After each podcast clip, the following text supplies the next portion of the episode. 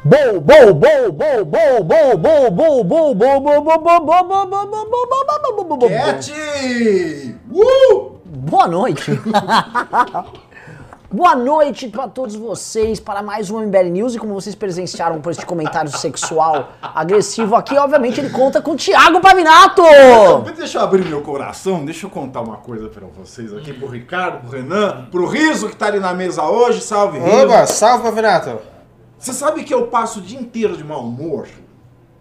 Eu acordo chamando de é, é, é, o papagaio de urubu, tudo ao contrário, velho. Mas a hora que eu chego aqui, me dá até uma alegria, assim, uma, um joie de vivre, Ah! como diriam os franceses, que é uma coisa fenomenal. Boa noite, queridos. É que nem o Fred. É a mesma coisa. Quando ele chega aqui, é uma alegria. Só que não. É, o- é o oposto, é de fato. Ele tá alegre. chega Fora aqui, daqui o Fred é um cara legalzíssimo. Ricardo, dê seu oi aí que eu preciso fazer nosso Olá, oi, oi, oi, oi, oi. Este programa é um oferecimento de Tratores Teixeira. Tratores Teixeira, se você precisa fazer aquela manutenção no seu trator, seja ele Caterpillar, seja ele John Deere, seja ele Massey Ferguson, seja ele um Agrale, não importa. Leva ele na Tratores Teixeira, faz um orçamento, checa as melhores inovações em termos de implementos agrícolas e toma aquele cafezinho que só a dona Teixeira sabe fazer. Vem para Tratores Teixeira. Faz aquele orçamento, você vai conferir e ter a tua melhor experiência agrícola na região. Bairro das Pedras Brancas, em Guaíba, Rio Grande do Sul. Tratores Teixeira. Seu trator, nosso problema. Boa noite, pessoal. Boa noite. Boa noite. Esse eu a garanto. Olha, Tratores Teixeira, só avisando o seguinte, tá? Tem notícias incríveis. A gente acha que Tratores Teixeira é brincadeira pra gente. Eu vou falar um negócio sério, não é, não é zoeira, é Não sério. acho nada, que eu dou risada de tudo, que eu sou tonto. É que, assim, a, a- é a- é que sabe, lembra que tinha uma vendedora, uma autora de um livro lá, chamada Lei da Atração?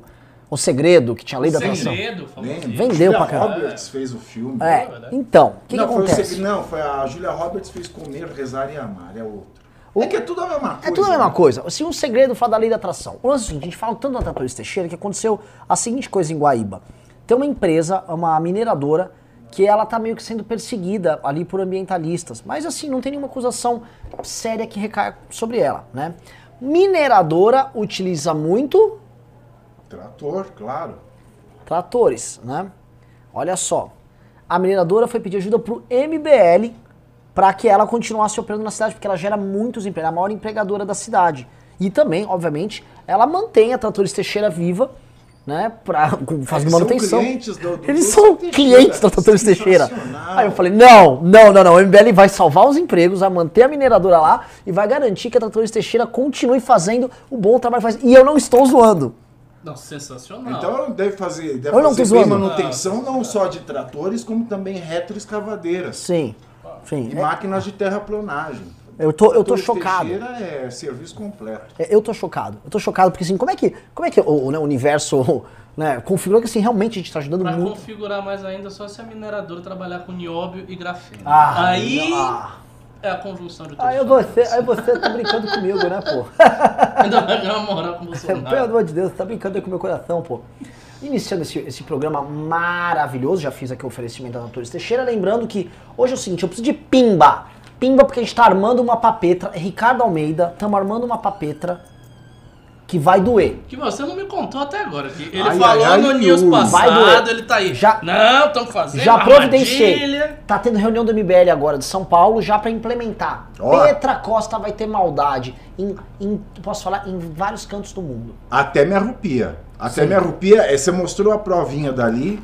E nós temos também, nós temos também que avançar mais uma casa com uma produtora aí sobre um documentário Uhum. desvendando é, democracia em vertigem. Sim. Que agora nós já temos um roteiro, já, já descobrimos um roteirista maravilhoso.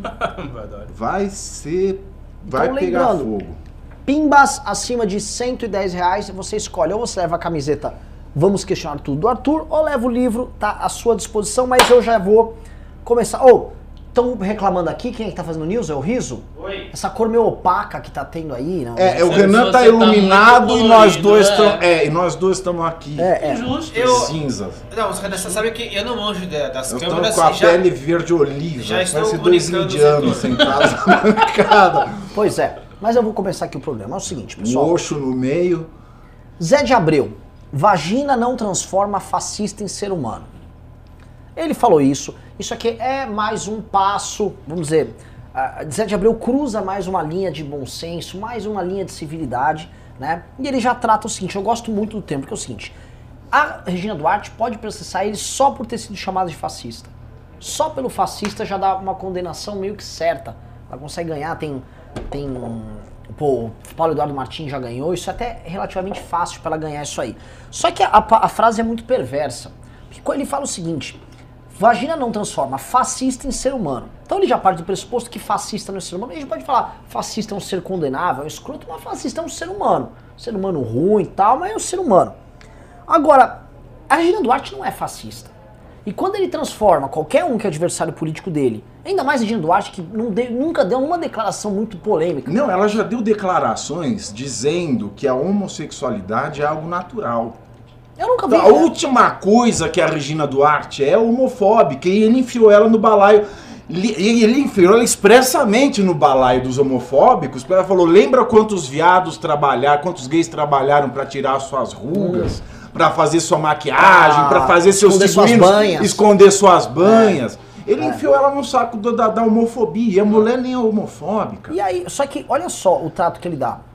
Se, to, se você discorda de mim, você é fascista, e fascista não é ser humano, logo todo mundo que não discorda de mim não merece ser tratado como humano. E de fato, ele quando vê um adversário político, ele cospe, ele é agressivo, e ele não é invalidado, ou ele não é cancelado, como virou moda falar, pela turma da esquerda. Pelo contrário, eles estão evitando ao máximo tratar e um ou outro esquerdista trata do assunto. A única que teve dignidade para valer dentro da esquerda para peitar ele foi a Sinara Menezes, né? Que acho que é sobre a socialista morena, uma coisa assim. Exato. A Sinara foi pra briga com ele. E só! Não, e foi surpreendente a Sinara ter ido contra, né? Porque a, a Márcia Tiburi, aquela abjeta da Márcia Tiburi, chegou a dizer que o, o, o, o feminismo nem sempre defende a mulher. Ela chegou a dizer isso em apoio ao Zé de Abreu. Sério? Agora, no começo da noite. Então eu vou passar Vocês a podem palavra, procurar vou passar bola, vou começar já com você, Pavinato. Eu quero ter toda essa relação aqui, porque é o seguinte, a gente ano passado ficou o ano todo, foi vamos melhorar o debate público, isso e aquilo, mas parece que a esquerda é o seguinte, né, cara? A esquerda não, não tem essa conversa. Eu fiz um vídeo e joguei assim, freixo, todo mundo, eu marquei e tal. Vem, ó, vocês não vocês respondam isso. Não vai ser possível te tratar como um cara bacana, tal, ter discordâncias aqui, com vocês validando uma merda dessas. Olha, o que, quando a gente sempre fala aqui que o que desapontou muito né, no, no governo Bolsonaro foi essa ala ideológica comandada pelo olavismo, a crítica que eu faço sempre ao Olavo de Carvalho é que ele no começo dos anos 2000, né, final da, da década de 90, começo dos anos 2000, ele foi amealhando autores de direita não discutidos no Brasil e identificando técnicas é, da, técnicas do discurso de esquerda, de como o discurso de esquerda é, vence um debate sem ter razão, como o discurso de esquerda ele aglutina é, os mais jovens. Ele começou a apontar essas canalices do discurso de esquerda. Hoje, quando a- o grupo dele tem a mão perto do poder, ele começou a aplicar essas táticas canalhas da esquerda. né? Ele inverteu o sinal e aplica as mesmas táticas da esquerda. O que o Zé de Abreu faz quando ele diz que uma vagina não transforma um fascista em ser humano, ele faz exatamente o que o olavismo fez com o esquerdismo. Ele, seja, o olavismo, que é a, direita né, oficial, se apropriou de uma técnica de esquerda para criar uma hegemonia cultural, tentar criar uma hegemonia cultural, e ao mesmo passo o Zé de Abreu, e o que a esquerda sempre fez, ao dizer que a vagina não transforma é, um fascista em ser humano, é usar a técnica fascista de desumanizar os inimigos. Ora, a solução final de Hitler, né, para que a política mais abjeta de toda a história, é, o Holocausto da Segunda Guerra Mundial, ele se baseava numa premissa de que judeu não era um ser humano. Judeu não era um ser humano.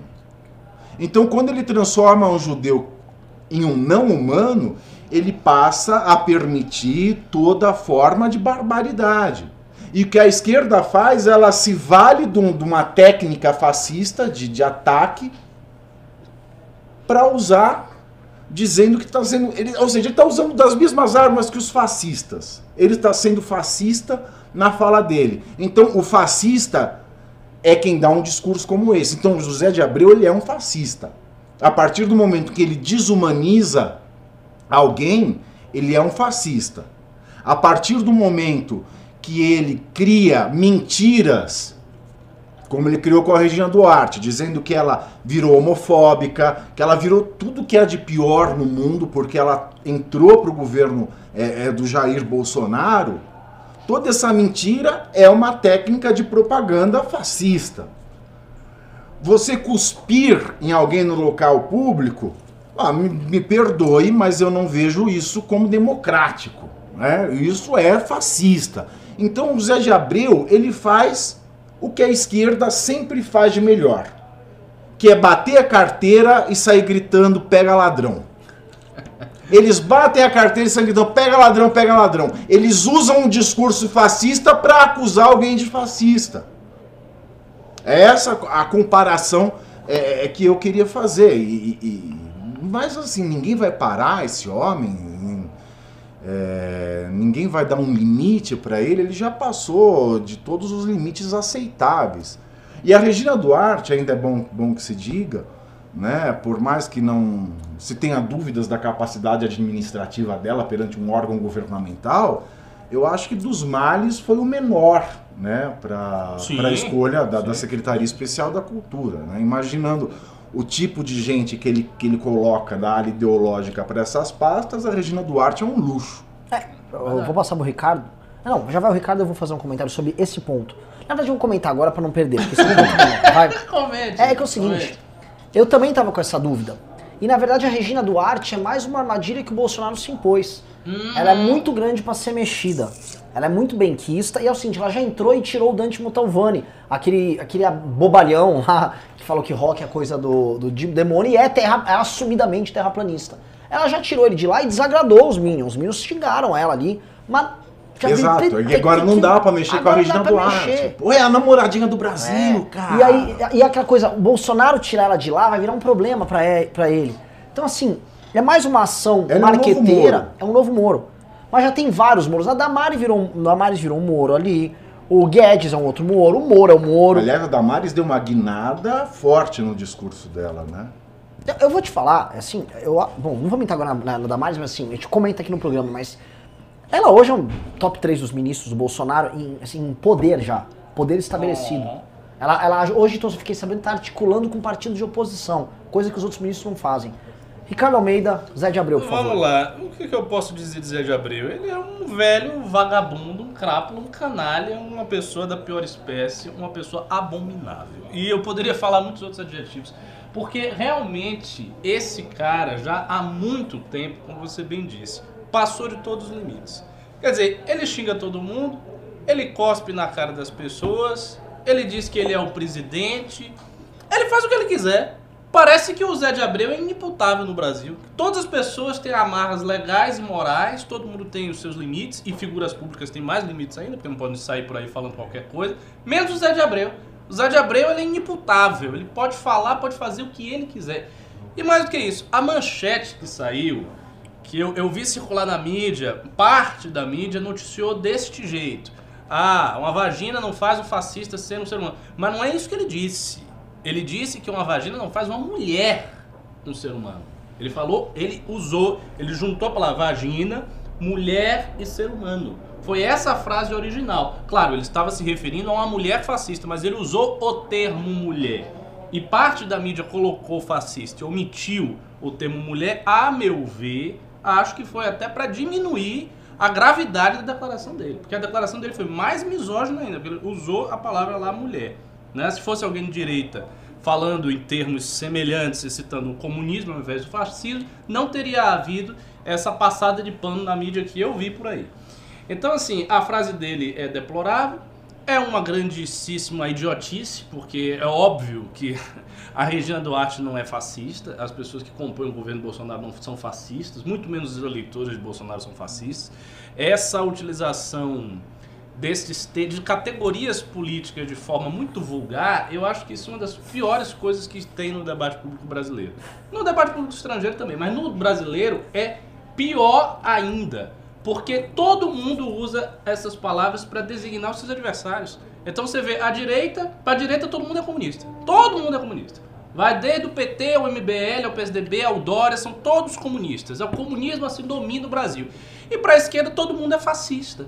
Então eu fico achando que eu tô na República de Weimar. Que é Exato. tipo, é, nós estamos nos anos 30, com os comunistas e os fascistas entrando nos bares, quebrando a cara um do outro, indo preso, indo pra cadeia, e com a possível ascensão ou do bolchevismo ou do fascismo alemão ou italiano, fascismo à mo- à moda brasileira. Isso não existe. Quer dizer, isso é um- uma, uma vulgarização do debate político total que é feito apenas para enfiar uma etiqueta na cara do sujeito que você não gosta, dizendo, olha, ele é uma pessoa perigosa, ele tem uma personalidade monstruosa, ele é um totalitário, ele é um fascista, Ricardo. ele vai matar os negros, ele vai matar todo mundo. Você me permitiu um insight agora maravilhoso. Primeiro, eu só queria colocar que um rapaz colocou aqui. Caramba, chegou o professor Treviterra. Olha, e eu vou falar, a Regina Duarte é um amor. A Regina Duarte pera. mora ali na rua de casa. Ela é um amor de pessoa. Só- Você vê ela na padaria, ela é um afeto só. Só comentar esse insight aqui. Se a esquerda chama todo mundo de fascista, que não tá com ela, e a extrema direita ali chama todo mundo de comunista, que não tá com ela, então nós somos fascistas e comunistas ao mesmo tempo. Exato. Exato. Então as melhores pessoas O são as que é carregarem como- a maior quantidade de qualificações nesse sentido. Porque eu, eu sou chamado de fascista e sou chamado de comunista ao mesmo tempo. É, é Não isso tem- mesmo.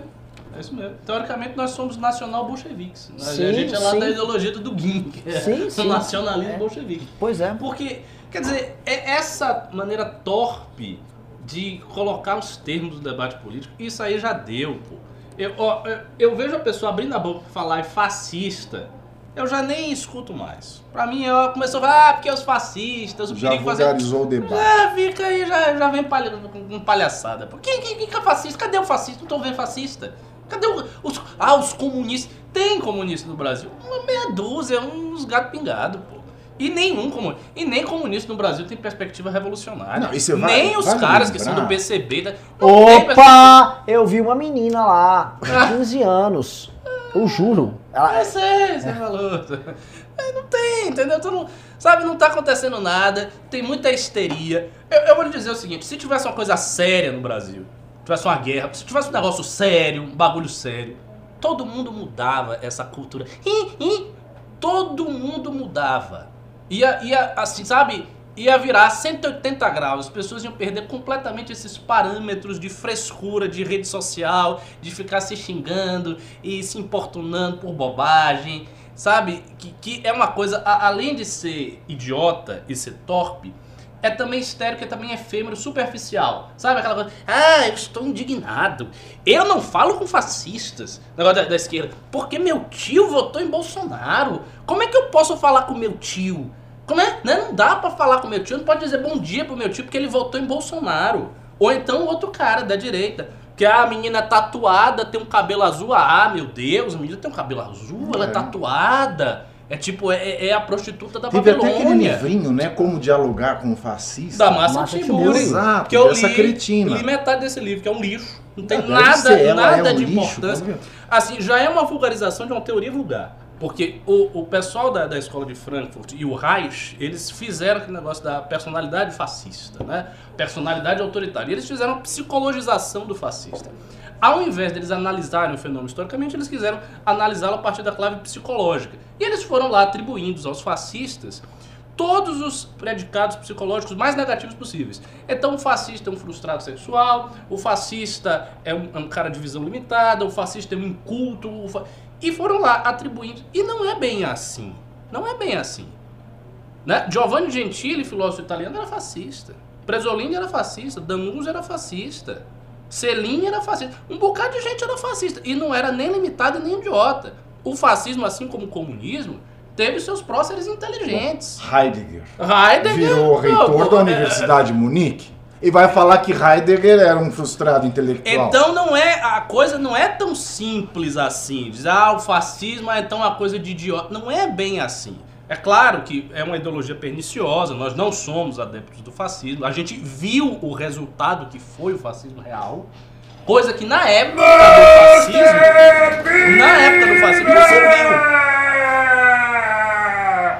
Quando o Mussolini tomou o, o- o poder, logo que ele tomou o poder, em 1921, ele fez a marcha do Roma, tomou o poder e tal.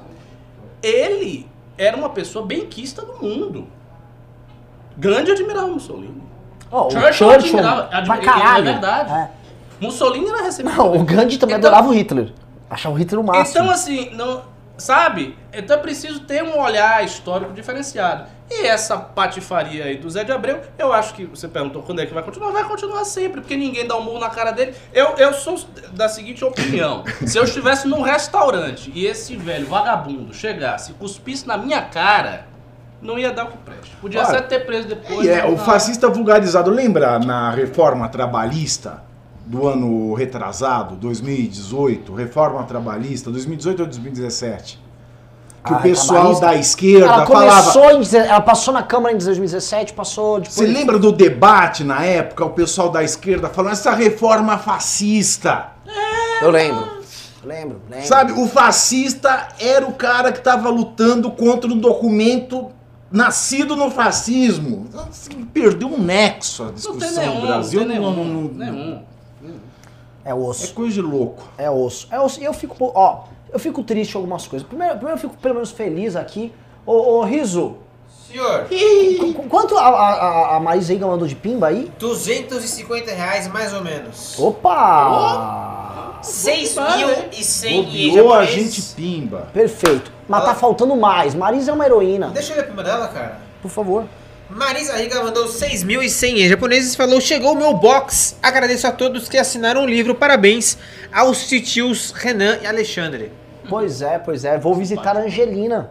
Sexta-feira haverei lá, lá em Porri. E eu sim, preciso de mais pimba, gente. Ontem tava chuva de É pimba. isso aí, né? Eu, tô, eu tava, eu tava cheio de energia. Hoje eu tô É. até. Tô, vai, vou perder energia, mas não vou porque o programa tá muito bom. Então vamos acelerar essa bagaça aí, mandem pimba tal. Eu vou entrar pra segunda pauta. Já que estão falando de fascismo, tá? Governo usa SECOM pra atacar Petra Costa. E eu entrei, eu bati no governo e vou me argumentar aqui pra vocês, tá? A Petra, ela não só ela- o filme dela é um desserviço à história do Brasil, um desserviço ao Brasil. né? Tem também um debate sobre isso, eu até queria entrar nessa questão. né? Não é um documentário, mas veja só, é um documentário autoral. E o documentário é a visão dela sobre isso, é o olhar dela sobre esses fatos históricos e tal. Então, então dane-se, eu posso criticar do mesmo jeito. É, exatamente. É, Pois é, a minha é. crítica também, a minha visão, a É. minha visão é que é uma merda. Acabou. E aí, uma, basicamente ela deu uma entrevista, que a entrevista que a gente comentou, foi tema do News ontem, uma coisa das mais lunáticas já vista na história. Bebê Satã fez, fez Bolsonaro ganhar a eleição, coisa desse nível. E aí a Petra, é, o, a- o Bolsonaro, né, sempre com aqueles filhos dele mongóis, falaram, tá aqui, Eureka, tá aqui, vamos entrar nessa treta, e botou a Secom pra fazer uma notinha em inglês e ficar divulgando a notinha em inglês lá, atacando a Petra. O problema eu sou um gringo aleatório. Gringo aleatório. Não tô muito por dentro dessa briga aqui no Brasil. Vejo a moça chamando o governo de fascistoide e tal, blá blá blá. Aí vejo a nota desse governo se preocupando com uma cineasta que não é muito importante, de um documentário que vai perder, que não foi assistido fora do Brasil, numa categoria menor. A Renan, ela foi nominada pra mais ou concorrer. Não dá pra falar que ela é é irrelevante. Não, não, não, pera, Não pera. dá eu, pra falar. Eu acho, eu, eu considero, pera, pera. Sim. ela ter ido lá fazer tudo isso tal, não o sai pior para o governo ele dá essa declaração dessa maneira, focada nela, porque ele, pro, pro, pro terceiro que tá vendo isso, ele meio que, como é que chama? Ele se, não é que ele se entrega, ele veste a carapuça. Utilizar a SECOM, a Secretaria de Comunicação, para tratar disso, é vestir a carapuça. Não, assim, eu, eu, eu acho que foi inadequado. Eu acho que foi inadequado. Não, não, chegaria de dizer que é vestir a carapuça. Porque para vestir a carapuça do que ela falou, o, o vídeo da Secom teria que vir com um bebê sendo parido pela Manuela Dávila, jogando vômito, com a, a Amazônia virando a savana. Então, assim, ela falou absurdos no nível que a Secom podia ser utilizada pelos próximos 100 anos para uma dinastia Bolsonaro e ainda assim não subscreveria as palavras que ela disse. Em todo caso, eu acho também que foi inadequado e acho que teria sido melhor se houvesse o interesse de dar uma resposta a ela que o Bolsonaro fizesse o que o Trump faz nos Estados Unidos. Usasse o Twitter dele. Que ele usa tanto o Twitter pra tanta coisa. Resolvido, E desse resposta. Resolvido. O Chega problema, lá, pau. Twitter outra do coisa. presidente. E o Trump faz problema- muito. Problema nenhum. O problema é, ela ataca, vamos dizer, ela ataca o Bolsonaro e ela ataca o Bolsonaro em campanha, que ela tá explicando aquele período de campanha ali. E ela ataca ali, ela tá atacando um candidato Bolsonaro, e ela não tá atacando a instituição presidência da república diretamente, ela não tá atacando o Estado brasileiro ali. Não, não está atacando o Estado. Então, quando você usa um instrumento do Estado brasileiro para responder a ela, e não o próprio Jair Bolsonaro, você cria essa confusão. É, eu também acho. Acho Essa confusão não era necessária. Também não acho. O Bolsonaro poderia responder, se, se quisesse sair bem, de forma bem humorada. Dá pra responder, essa é uma louca, é. é ela acha o quê? Que eu tá falando do bebê de Rosemary, o filme dela é outro. Dava pra tirar onda ainda. Dava, mas ele, ele sempre põe os pés pelas mãos, porque a gente sabe que quem cuida dessa parte de comunicação, e não tá na pauta aqui. Ah, não, tá sim na pauta. É, na prática, Carlos Bolsonaro, hoje você tem um zumbi ali que é o Weingarten, que é outro que tem que cair. Né? Hoje, inclusive, o APF abriu um inquérito para investigar ele, a gente vai entrar nesse assunto. Mas quem toca é o filho, e o filho faz essa confusão porque eles querem essa droga dessa confusão. Vou, vou tocar num ponto aqui antes do comentário do Pavinato para eu não esquecer, que é um insight também que me ocorreu aqui. Vocês vejam o seguinte, como os bolsonaristas, o pessoal da militância e até da militância espontânea, perdeu o humor quando Bolsonaro assumiu a presidência. Exato. Hoje os memes, os vídeos, as respostas são sempre muito pouco bem-humoradas. São sempre amargos, é uma bate. E quem responde com humor, eles são agressivos. Mas não era assim. Não era assim. O Bolsonaro se notabilizou e conseguiu muita gente ao redor que amava o Bolsonaro, porque ele o que faziam, muito, na verdade, muito do que faziam com ele era muito engraçado. Então tinha aquele negócio, Bolsonaro zoeiro, memes do Bolsonaro. E era assim, era agressivo, mas era engraçado. Era muita, tinha muita coisa engraçada do Bolsonaro. Então as pessoas riam com, com isso. E mudou. Mudou completamente o perfil de atuação das redes sociais porque perdeu o humor. E eu acho que essa perda do humor enfraquece o Bolsonaro. Quando ele era mais engraçado, claro, ele agora é o presidente, mas quando tinha páginas mostrando ele engraçado, o negócio do Bolsonaro zoeiro, tinha um vídeo que eu ria pra caramba, que era assim, o meu dia com Bolsonaro. E tudo era Bolsonaro.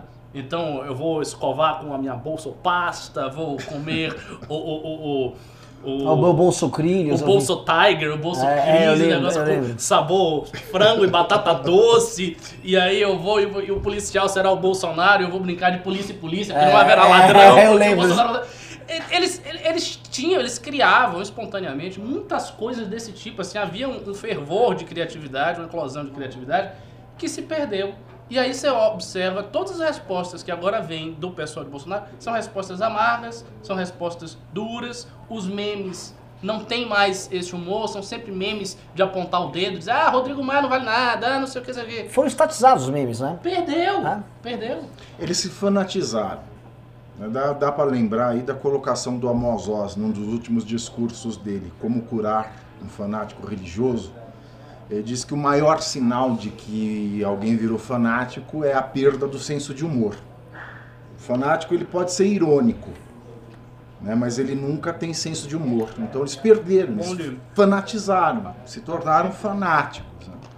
se tornaram quase que semi-imputáveis porque eles perderam totalmente. Ué, eu coloquei um videozinho da, da- da- do Rock Santeiro, no segundo capítulo, a Viúva Porcina. Pra quem não sabe, pra criançada que assiste a Regina Duarte, maior, um dos maiores papéis que ela já fez na televisão brasileira foi a Viúva Porcina, em Rock Santeiro. Ela chega com o carro atropelando um set de filmagem que tá rolando lá na cidade. Aí eu joguei Regina Duarte, a secretária da, da- da- da- especial para a cultura, começa, começa a interferir na Ancine e quer destruir o cinema brasileiro. E soltei a cena lá do carro da viúva porcina derrubando coisas de filmagem. Aí você olha os comentários, ninguém, ninguém pega mais. Que é um humor bobo, uma tontice minha. E o pessoal leva a sério, aquilo É. leva com rancor, eles respondem é, é com peso. Mas voltando à vaca fria, né, que a gente tava falando da SECOM, eu acho que essa é uma situação muito limite, muito nova. Tem uma advogada é, que diz que a, a SECOM ela, a- agiu inconstitucionalmente a fazer isso. Eu discordo. Que teve sim, quando ela ataca da maneira que ela atacou, tudo bem que ela falou em campanha, mas ela fala de perseguição às minorias, ela fala do que o Brasil está se tornando, ela inventa, na, na noção é, é, é, devaneada dela, ela faz ataque sim ao Estado brasileiro. Ela faz, Então, faz ela faz. A parte de botar fogo na Amazônia. que a SECOM ela não foi inteligente Sim. da parte da SECOM, porque ela amplificou o discurso da Petra, mas ao mesmo tempo não é uma coisa inconstitucional e, e descabida, principalmente é, é nessa época de, de- de divulgação em rede social de tudo que acontece. Ela falou nos programas de maior audiência, num dos canais abertos de maior audiência, a PBS lá na, na- na América. Então, assim, é- houve uma resposta do governo. Eu acho que ele devia responder, porque é tanta mentira deslavada que responder não é vestir a carapuça, é você se indignar. né? Então, nesse ponto, eu acho que ele se indignou. Não foi a forma mais inteligente, pode parecer que ele esteja é, vestindo a carapuça, pode. Mas é, eu acho que não foi, não, não foi errado da SECOM usar o seu veículo para rebater mentiras tão hediondas que uma maluca que foi é, é nominada para o Oscar e que tem dinheiro suficiente para comprar uma, uma bancada de jurados, porque ninguém sabe como o Oscar premia. Esta cineasta tem mais dinheiro que qualquer outro cineasta concorrendo na categoria dela. Então ela é sim um player importante. Então ela tem que ser desmascarada é, é- é de todas as formas. Pode ter sido mais, menos inteligente, mais inteligente, não sei. Mas a Secom fez o que, o que deveria fazer, né? que é rebater os ataques ao Estado brasileiro, porque não está havendo as minorias não estão perdendo direitos. Até porque não, não houve nenhuma Não, nada, nada. nada. Muito pelo contrário, até se ampliou no Brasil. O- a homofobia passou a ser crime, não por conta do governo Mas federal, mas por tá? conta do É. Supremo. Mas no Brasil, as minorias estão tendo os, seus direitos é, até amplificados. E quando a gente pega as taxas, a queda nas taxas do- de homicídios e- e- e crimes é, de lesão corporal, isso também reflete numa queda de, de lesão corporal e homicídios motivados por homofobia, só que isso ninguém fala. Então é importante sim que haja uma resposta. Não sei se foi a coisa mais inteligente, mas uma resposta foi dada. E essa menina sim é um perigo muito louco. Você comentou de uma forma que me pareceu surpreendente. Dado que você é muito crítico do governo Bolsonaro, eu achei interessante. Pois é. Muito imparcial. muito obrigado. É isentosfera, isso só prova que É você é isentosfera, comunista e fascista pro- ao mesmo Exato, tempo. exatamente. É isso, então. exatamente. Agora tá dando de ser Ué, você não queria que a gente de- te- desse uma defesa pro Bolsonaro alguma Não, hora? deu, Aqui, deu pronto. bem, bem. Aqui, ó, pega esse paninho aí, pô. Obrigado. não, não vou limpar a bunda, não. Mas é o seguinte. é o seguinte. ahn, passamos esse, vamos pra pauta número 3. Polêmica. Ô, a pauta hoje tá, realmente tá fervendo. Tá boa. TJ do Rio mantém quebra de sigilo bancário e fiscal de Flávio Rachadinha Bolsonaro. O relator havia dado voto contrário à quebra de sigilo, porém os outros demais desembargadores da mesma turma votaram de forma contrária ao relatório e abriram o game. Porque é o seguinte, quem abrir aquela Copenhague ali sabe que vai encontrar coisas ali um pouco escabrosas, faturamentos completamente incompatíveis. E é questão de tempo, e a gente já vem falando, já vem falando há certo tempo. É um policial militar que ganha dois contos por mês, compra 21 mil de 21 mil de chocolate. paletó. É, gente, é, gente, é óbvio que vai É dar merda. Suave, não é E a questão é como vai dar merda, e a intensidade, quais instrumentos. Duas coisas, é, assim, uma coisa já era esperada, né? É, ouvi o pessoal, até marcou o MBL, marcou a gente em alguns comentários ontem, tipo, ah, a Polícia Federal disse que não tem indícios, não sei o que, né? Polícia Federal que não pôde operar a contento ali, que ela já, as investigações dela já não tinha uma COAF, não tinha isso, já não tinha aquilo, e não tinha nem essa quebra de Federal tá sigilo operada. bancária agora. Mas eu, eu gosto de lembrar, pra você que está nos assistindo aqui, eventualmente você é bovino, você, enfim, você mora no pasto e tal, que Jair Bolsonaro, meio do ano passado, acho que foi em agosto, Jair Bolsonaro trocou o comando da Polícia Federal no Rio de Janeiro. Reparo de Jair Bolsonaro trocou o comando da Polícia Federal no Rio de Janeiro, porque, de acordo com ele, estão fazendo sacanagem com meu filho aí, pô. Eu nunca vi o PT fazer isso. É, mas eles esquecem essa parte. Eu nunca vi a, a merda do PT fazer isso. E o Bolsonaro trocou na maior pra proteger o Flavinho. Só que pra quem não tá interessado aqui na impunidade, vamos lembrar que a denúncia mesmo vai vir do Ministério Público. E já estão aguardando que ela saia. É o MP que vai mandar e aí eu acho que o bicho pega. E independentemente, o juiz, como diria o Romano, é o peritus peritorum. Pode a Polícia Federal falar uma coisa, o Ministério Público falar outra, e as provas estão nos autos. O, sigilo quebrado está nos autos. Então o juiz ele pode decidir contra a Polícia Federal. Porque o Correto. último perito da causa é o juiz. E agora, se aproveitamos o Zé de Abreu, né? Ele falou que uma, uma vagina não faz um, de um fascista ser humano. Duas vaginas fizeram justiça para esse país. Que foi o que aconteceu. O, o juiz, o desembargador Amado, que foi relator da quebra de sigilo, ele quis anular a quebra do sigilo e duas outras desembargadoras, frente ao voto dele, pediram vista e votaram contra a decisão dele, relator, e validaram a quebra do, do, do sigilo do Flávio Bolsonaro. Foi isso que aconteceu. Duas vaginas fizeram justiça. Uma vagina pode não fazer um ser humano, mas duas fizeram justiça nesse caso. Pois é, pois é, pois é. E a Justiça é um filho muito melhor do que Flávio Bolsonaro é filho de Jair. né? Ricardo Almeida. Eu, eu fico vendo essas notícias e cada vez mais eu acho que eu estava certo. Quando há muito tempo atrás, assim que elas começaram a aparecer, eu comentei aqui no News que teria sido melhor para Flávio Bolsonaro assumir toda a culpa pelo que ele fez, jogar tudo em pratos limpos e sobreviver à denúncia, à condenação e ao que viesse depois passar. Eu disse isso ó, tem um tempão e assim na época parecia que não era uma coisa assim tão séria e tal. E aí eu lembro que houve discordância, eu acho que você discordou, o Oli. É, é, Eu sei que o pessoal disse, não, que a estratégia essa seria muito arriscada e tal. Mas sabe o que está se encaminhando? E o que eu estou vendo acontecer assim, como se eu estivesse vendo um trem passando na minha frente, eu estou assistindo o desenrolar dos fatos. Os fatos que eu estou vendo desenrolar são os fatos que vão levar à condenação do Flávio Bolsonaro. Ou seja, o que parece estar em jogo é esse acordão, tudo que o Bolsonaro fez, todas as concessões que o Bolsonaro fez, tudo isto, no fim e ao cabo, não vai salvar o Flávio Bolsonaro. Vai acabar que ele entregou parte do poder dele. Entregou na confiança, vai salvar. Mas uma vez que você entrega a faca, você entregou. Tá aqui, você tá aqui com o negócio. O cara quer isso aqui. Você faz assim, entregou, e você não pode tomar de volta. Por exemplo, você bota um cara na PGR que é inimigo da Lava Jato você não pode tirar depois. Você entregou. Pior, você fica na mão dele, inclusive, né? Tá. Só lembrando que batemos mil pessoas aqui, programaço. Então, assim, entregou.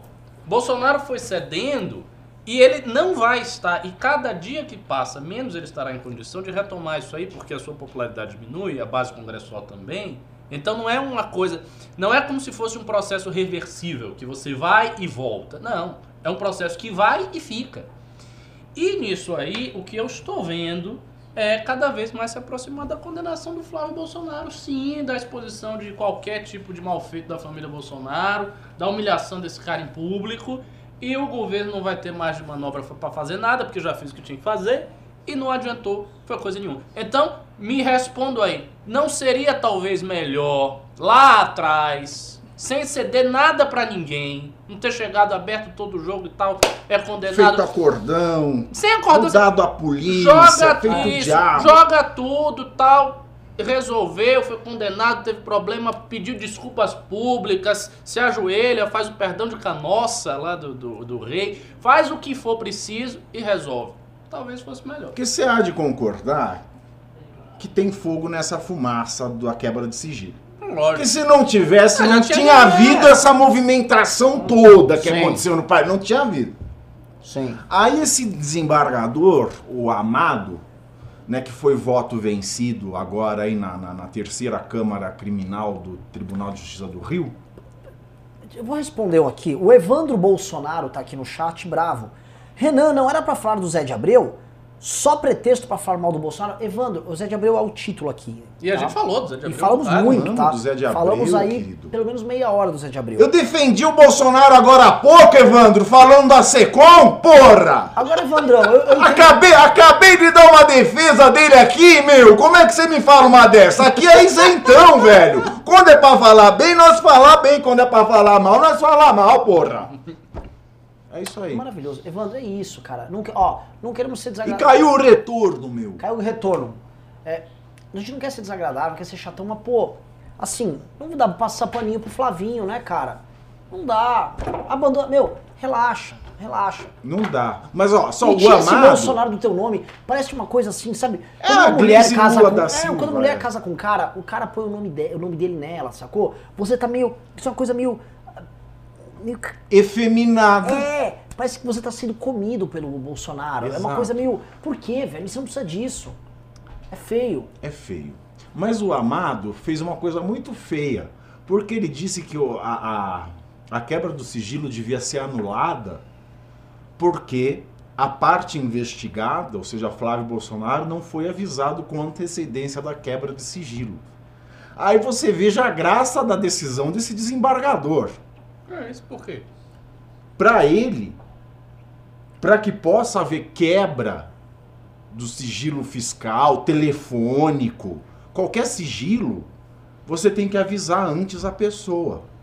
Para dar tempo da pessoa não falar mais nada por Com telefone. antecedência, talvez até Exato, exato. Uma coisa absurda. Ele queria, ele queria que a parte fosse ouvida antes da quebra de sigilo. Me parece, me parece. É, mas parece que em Portugal a legislação é assim, né? Isso é uma- eles estão fazendo uma influência da, da- de direito comparado ali. Em Portugal você avisa antes. Vou fazer, vou fazer uma escuta. Sabe que está escutado. Está escutado. E aí você E a fica escuta lá. vai começar daqui a três semanas. Daqui três semanas está começando. Estamos colocando linhas. Ele põe até um aviso. Esta casa está grampeada. Mas vai ser, olha, vai ser, vai ser a casa Inclusive, mais linda falar. de se ver cair. Vai O, ser essa do Flávio o, o, o Serviço Secreto de Portugal tem esse problema também. Eles usam camisa. Serviço Secreto! Cadê o Jotinho? Pois é, voltando aqui, o- esse problema é o seguinte, a gente tá comentando tanto, né, ô, MBLzinho, que nós apanhamos por falar real, né? Nós apanhamos por falar real, falar, olha, isso aí ia dar uma merda, né? Não, acho que assim, nem tem- eu não tenho muito a adicionar. Só acho que é o seguinte, está chegando o momento da denúncia do Ministério Público. E chegando essa denúncia, as pessoas vão ter que se posicionar, incluindo o próprio presidente. Mas, poxa, o presidente podia ter tomado a decisão que o Ricardo falou. Pois é. Filho, vai, Lá, ó, tá. se fosse eu, tá? O, eu- você que tá nos assistindo em casa, entenda. É um grupo familiar, é um clã. O Flávio não operava sozinho. Aquelas propriedades que o Flávio tem não são só do Flávio. É, é- é complicado explicar isso para as pessoas, né? Sendo você. Olha, esse- essa família só não tem o Klux. Que na verdade é um Ku Clã. um clã bem cu. Então, o, o que que tem ali? O, o- o nosso, o nosso querido Flávio, sabendo que eles têm uma família, tem um grupo político, ele podia falar, meu, tava tudo no- ali, eu vou, eu vou levar essa, eu vou levar essa, essa treta comigo. Eu vou levar essa pica comigo, pai. Eu vou, ó, fiz merda, fiz merda, tal. O problema, eu até imagino que eles podem ter pensado nisso. Deve. Mas o problema é que, para eles estarem dando tanto valor a esse problema, me parece que o, a ligação com o Jair Bolsonaro não está restrita àquele cheque da Michelle. E não estando restrito ao cheque da Michelle, tem muitos problemas, dobramento adicional, porque a Michelle não tem foro privilegiado. E se ela cai na investigação? São várias coisas. É, bom, a gente, a gente não sabe, a gente só vai ficar sabendo quando o caso todo terminar, enfim. Ah. Mas o que eu acho que eles deveriam ter feito é reunido a família. E eu um ainda advogado de altíssima confiança. Que a revista Piauí devia escrever a biografia naquelas da, da Michelle Bolsonaro. Ia ser a, a melhor, a melhor biografada de todos os tempos. Porque é uma biografia interessante, É né? Ela vem interessante. de baixo e tal. Vamos lá pro próximo tema? Quer, não, não, não, não, só, só, só complementar. Fazia uma reunião com um advogado da mais estrita confiança. Abria tudo, de todo mundo. E via assim, no pior caso, em termos legais, o que, que acontece? O pior possível O que, que vai acontecer? Isto, isto, isto, vai acontecer aquilo, vai acontecer aquilo. Você faz um esquema assim, Que mental. falta faz um Márcio Tomás Bastos para um presidente, né? Que é? falta faz um Vê Márcio. todas as possibilidades e aí o cara começa a fazer os cálculos políticos em cima disso. Porque o principal cálculo, que é o que está se verificando, o que está sendo demonstrado na realidade, é o cálculo é o seguinte: o que me garante? Essa é a pergunta fundamental. O que me garante se que eu cedendo o meu poder num acordo cujos termos eu não vou poder revogar depois, tudo isso que eu quero esconder vai ficar escondido? O que garante? Nada. Nada, não garante nada. Mas você ganha tempo. Porque- Você Não, termina o mandato. Ah, mas, Mas aí é, é- que tá diferente. O, o problema é o seguinte, você ganha tempo sacrificando poder. E isso é uma merda pro cara que tá com caneta na mão. Seria preferível ele perder tempo, ele jogando aí o xadrez, vamos usar a metáfora do xadrez. Perder tempo e manter poder. Porque se acontecesse uma desgraça e ele conseguisse ter uma réstia de poder ainda, mesmo que fosse poder burocrático de botar as pessoas e tirar as pessoas com o mandato dele, ainda estava na melhor situação de ele chegar no final, ele não tá mais nem com poder e nem protegido de nada. E aí o cara vai estar tá fudido. E aí o que, que acontece? Ele termina o mandato e vai pra cadeia. Voltando nesse ponto aí, né, é, tem um pimba, Riso, lê o último pimbinha que entrou. Leonardo Guarizo Barbosa mandou 5 reais e falou três hipóteses. 1. Um, ou Jair é extremamente paternalista e come o Brasil para salvar o filho. 2. Jair está envolvido. 3. Milícia está envolvida. Eu Acho que é tudo. Você tem uma miríade de coisas. A, a questão toda é ter sacrificado realmente poder e ter sacrificado o potencial transformador do governo nisso. Né? Porque na prática o que ele está fazendo é um governo de continuidade ao Michel Temer. Ah, tive alguns avanços na economia, o Tarcísio, que já é continuidade do governo Temer, andou aqui, tivemos um retrocesso na educação tal. E é isso. Na prática o que ele vai ter para apresentar é a continuidade do governo Temer. Tudo nele, todos os bons resultados dele, inclusive, são continuidade do Temer.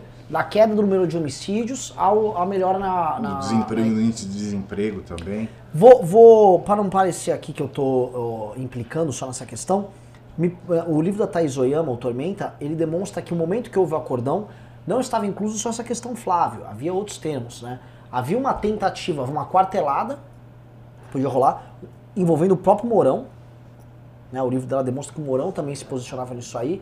Havia membros do Senado e da Câmara dos Deputados dispostos a passar uma emenda parlamentarista se fosse o caso. né? O acordo foi um acordo muito mais profundo. A galera estava vendo assim, o Bolsonaro estava num nível de loucura naquele começo de ano que algo precisava ser feito. E ele cedeu. Se cedeu, tá, sa- se- cedeu, tá cedido. cedeu. É, foi o desgraçado que inventou que ele era honesto, que a família era honesta. Esse desgraçado vai queimar. A Tereza Mascarenhas, uma do Pima, ela falou: uma pena o governo perdeu a força naquele mês de julho. Foi em, em maio. Maio a foi a morte ali. Mil pessoas aqui. Cara, pimba média. Mandem mais pimba aqui, por favor, que a gente tá precisando pra gente fazer as ações políticas nossas esse mês. Eu vou ler agora uma outra. E não é implicância. Pessoal, não é implicância que as notícias ruins chegam. Polícia Federal abre inquérito para investigar Weingarten por suspeita de corrupção e peculato. Weingarten. Pois é. A gente tem o Wein- Weintraub e a gente tem o Weingarten. Né? É, o, Wein- o- o Weingarten, as pessoas confundem o nome. Ele de fato, assim, vocês viram a última que ele, ele, não, ele não prestou contas via um documento que você manda. Se você tem. Sim. Você trabalha numa área de interesse, tem contratos com, com empresas ligadas àquela área da administração E pública. detalhe, nosso redator do MBL News está aqui, Guto Zacarias. Caralho, pera. gente- Ele, ele sempre escreve, quando fala do Weingarten, que ele é sócio da F. Ele não é sócio, ele é dono. Ele tem 95% da, das empresas. E a- acho que a mulher tem os outros 5%. É que A mãe tem os outros é que o 5%. Guto é muito importante, ele tem medo de ser processado. Não, é, é muito ele correta o é linguajar, cuidadoso mas assim, ele é dono, então ele tem escondido, ele tem escondido na declaração, é, na declaração dele quando ele assumiu é, o, o cargo na, na- na Secretaria de Comunicação, ele tem escondido isso é muito grave, porque assim é a fonte de renda, é a, é a vida dele. Como é que ele esqueceu? Vou ficar aqui. Que ele é dono da Secom. Eu vou ficar aqui, eu tô assumindo meu namoro com o Guto. O, o Guto é a alma do News, é o grande O, pauteiro. reda- aí o pauteiro News. nosso é o Guto. Ou seja, tá? se estão implicando com o Bolsonaro é ele. É verdade. Que além de tudo, o Guto, o Não, a Zacarias. tá boa. Tá Ó, boa. Guto, Zacarias também, deixa eu só arrumar aqui, ó. Eu fiz o que eu posso, Ricardo Almeida. Não chega aos pés, mas eu fiz o que Não, eu não, posso. Não, que Guto sensacional. Zacarias, lembrando também que é o homem que toca o Twitter da MBL hoje. Sim. Ah. Ah, inclusive a Alan dos Santos falou, ó, o cara que tá escrevendo isso aqui, que se, quer, se quiser debater, tipo, não quero, cara, mas... É, eu já falei, eu já falei o, do negócio do Alan. O, que a gente topa. Ele falou que é o seguinte, o MBL abre as contas, o terceiro abre as contas. Não, não, calma. Terça livre, a gente, você tá abaixo. Flávio Bolsonaro abre as contas, Michele abre as contas. Nós topamos entregar nossas contas abertas para a Folha de São Paulo e para o Ministério Público. Ele vai querer debater quando todas essas contas do pessoal já estiver aberto pela polícia. É, Aí a é. polícia abriu tudo e diz, ó, agora é debate. Agora dá. Ah. Mas enquanto, ah, enquanto não, tá, não, estiver aberto, a gente topa desse jeito. Acho as condições dadas muito. Não, coloca mais umas coisas. Os gabinetes do Carluxo pode colocar aí pra dar uma brida nas contas. Verdade, ele não abre nem a porta do gabinete, fica trancado o gabinete do Carlos. Ed Murphy do... É que ele vê, ele vê Xtube barra gay. Por Pois isso que é. fica com a porta Se quiser sentar ali, Guto, pra participar ali com lá. Não, você, vocês- posso, posso botar um Guto aí no meio com por favor. vocês? Mas é muita minoria nesse... Precisamos. Não, não, é, é, é. Um negro muçulmano. É, um só faltou o rapaz. Caqui, mas o Caqui não cabia sentado, porque ele é muito gordo. Aliás, foi tão engraçado semana passada, nós recebemos um comentário assim, falou assim, porra, eu assisti o News, porque tava lá hoje Maurício Schwartz. Eu falei assim, ia vir um economista de primeira. ah, eu quero um cabelo fofito! Parece, Você lembra né? disso? Eu lembro, claro, eu tava nesse. E Volta- aqui Maurício Schwartz, eu fui ver um fofito. Traga pra mim, Guto Zacarias, Weingarten, qual o drama? Polícia Federal entrou em game, como é que vai ser? Cara, Renan, tem que ver, né? Porque ele consegue privilegiar ali a Record, a Band, são emissoras muito caras, assim, ao bolsonarismo, né? Literalmente caras, né? O É. bolsonarismo que ele paga bastante ali. Paga pro Vanguard, tem mais do que ele recebe da, da Secom ali no salário. Ele ganha mais esse dinheiro da Band e da Record do que ele ganha da Secom. Então, talvez ele tenha que ser muito patriota mesmo. Ele ama muito ali. Não, essas empresas já tinham contrato com a FW antes de ele assumir a Secom. Sim. Já eram clientes dele. Aí ele assume a Secom. Aí essas empresas, plá, têm as verbas exponencialmente aumentadas. Isso é advocacia administrativa. Sim. E sempre vendendo pra Patulé, que são questões ideológicas. Exato. Não, vamos tirar da Globo, por quê? Porque a Globo tem Fátima Bernardes, etc. Vamos dar na A Record. porque Globo é, é, uma- o- é a casa do cacique, velho. Será que esse caso não é a famosa aplicação de ditado juntou a fome com a vontade de comer? É, O Exato. Bolsonaro já queria tirar da Globo. Eu- O cara já tá trabalhando com as outras. Pronto, é o cenário ideal. Eu ganho dinheiro, faço o meu trabalho ideológico e fico aqui. Não, cenário ideal, ce- não, cenário ideal pro, pro Weingarten, É lógico, não pro, Bolsonaro, ele, que o Bolsonaro sim, devia saber. Como é que o Bolsonaro chama alguém? O cara é dono da empresa, ele tem contratos públicos notórios no- com, essa, com, essas, com essas emissoras de televisão. Aí o Bolsonaro coloca o cara. Ideal pro Bolsonaro seria um outro cara. Sim, claro. Né, o Bolsonaro agora? seria o ideal. Pro, pro, pro, pro Weingarten, sim, é, juntou a fome com a vontade Eu, de eu tenho comer. minhas dúvidas, que o Bolsonaro é um cara treteiro. Ele vê um ministro que tá ali perigando cair, aí que o ministro fica mesmo. é verdade. Não, mas é. gosta. Você Olha viu a nossa tática, a movimentação tática nossa. A gente falou, meu, se a gente quer estragar o governo, vamos fazer o Weintraub ficar. O que que faz? A gente pede pra ele sair. Sabe o que a gente vai fazer agora? Uma, uma boa? Vamos pedir pro Gengivão virar a Secom.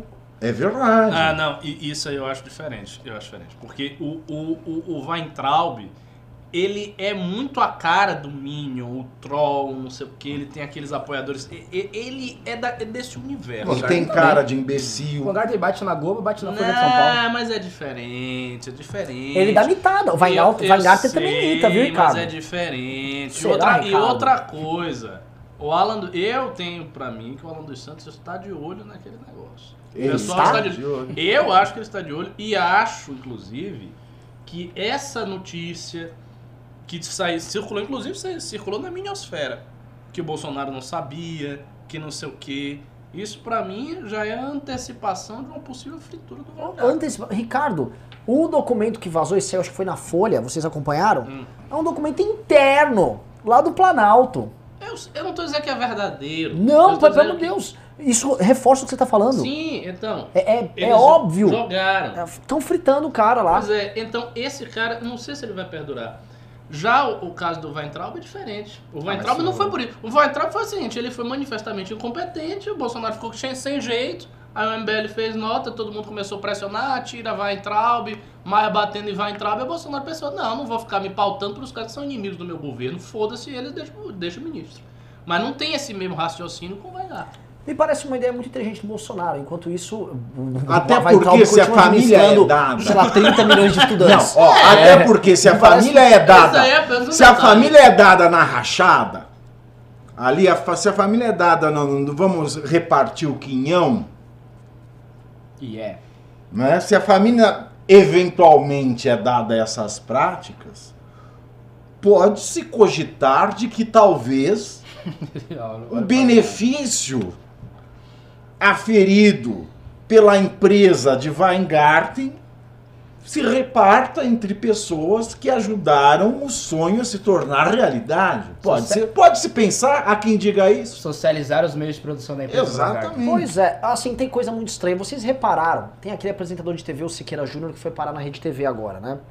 E ele está sendo tratado como um herói do bolsonarismo. Herói!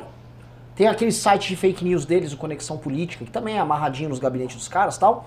O site faz cobertura do Siqueira, Siqueira Júnior. A Rede TV está recebendo desproporcionalmente verbas, assim, é assustador. E pessoas que trabalham na Rede TV, que nós temos contatos, falaram, é proibido, expressamente proibido falar mal do governo lá. Pô, o SBT já tá. Já tá SBT chegando virou. Eu não Depois, vi. a hora que acabar o news, eu vou contar. Não, Silvio Santos, Uma meu. Deus.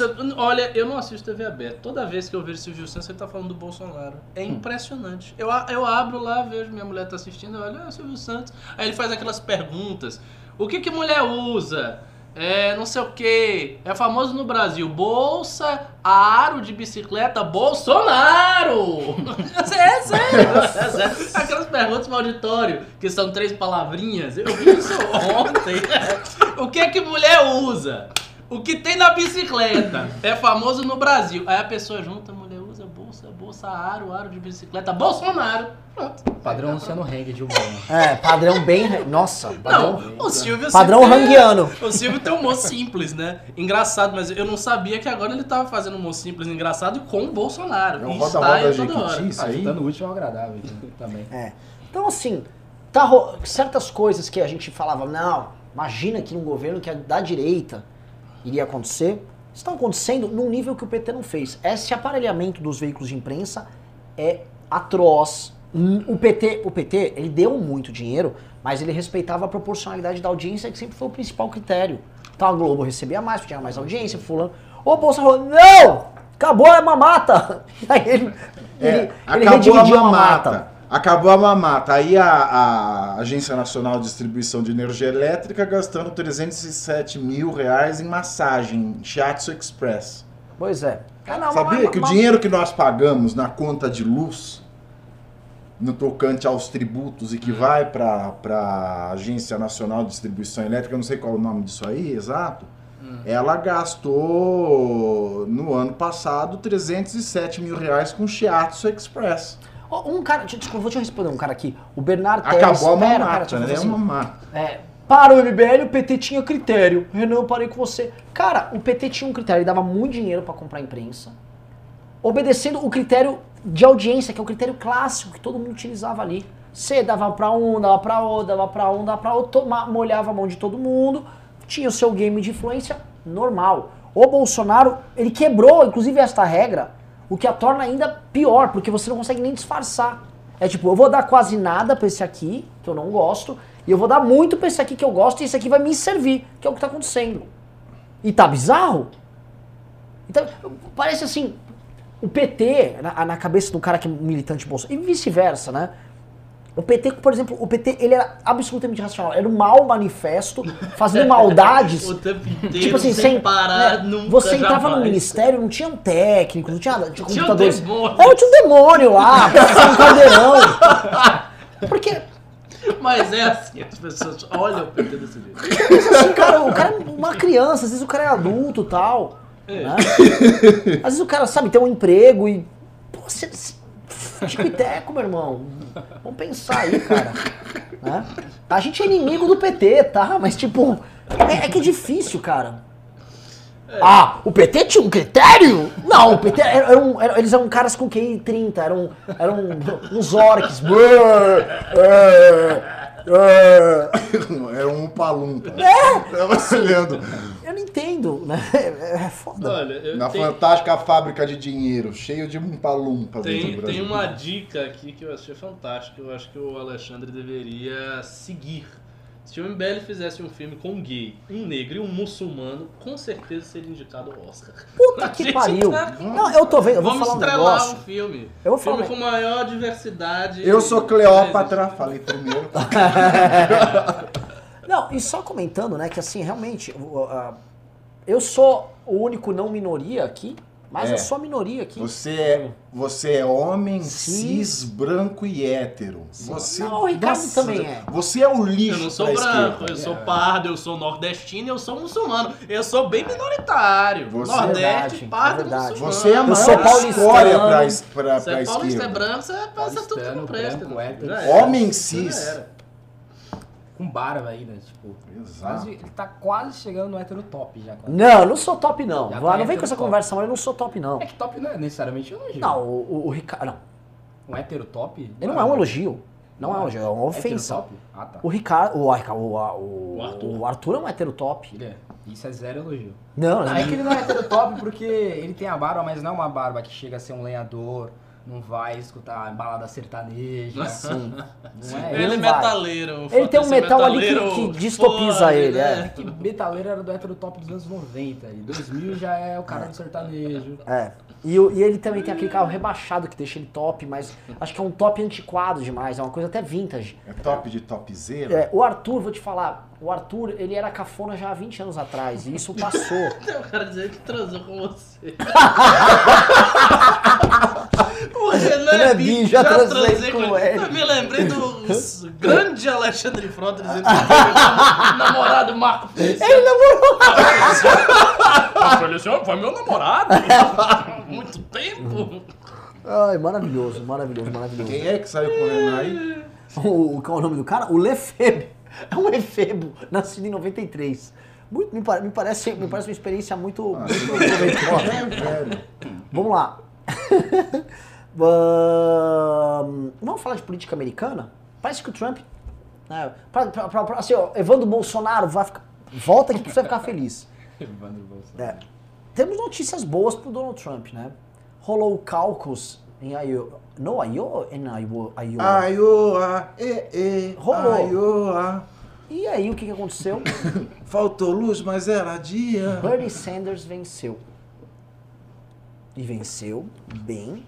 E mais, teve um cara novo que subiu lá, ficou acho que segundo ou Não terceiro. foi né? o Bernie Sanders que venceu, foi o Foi- Pete. É, foi o Pete. Foi, foi outro Não cara. foi? Eles, eles ficaram quase pareados. É, ficou Quase tipo, parecido. 29% Foi. pro Pete e 27% pro... Ah, é verdade, verdade, verdade, verdade, besteira. Ah, isso é uma notícia maravilhosa pro Donald Trump. Você Exato. acha, velho? Não, também não acho. Por que você acha que é maravilhoso? Tô curioso também. É, eu, eu acho que o Trump, na verdade, se ele fosse enfrentar o Bernie Sanders, ele teria mais dificuldade do que enfrentar um. Não. Ah, eu acho. Eu também acho que não. Ele é visto como uma, uma ave exótica Não, dentro do partido. Não, não.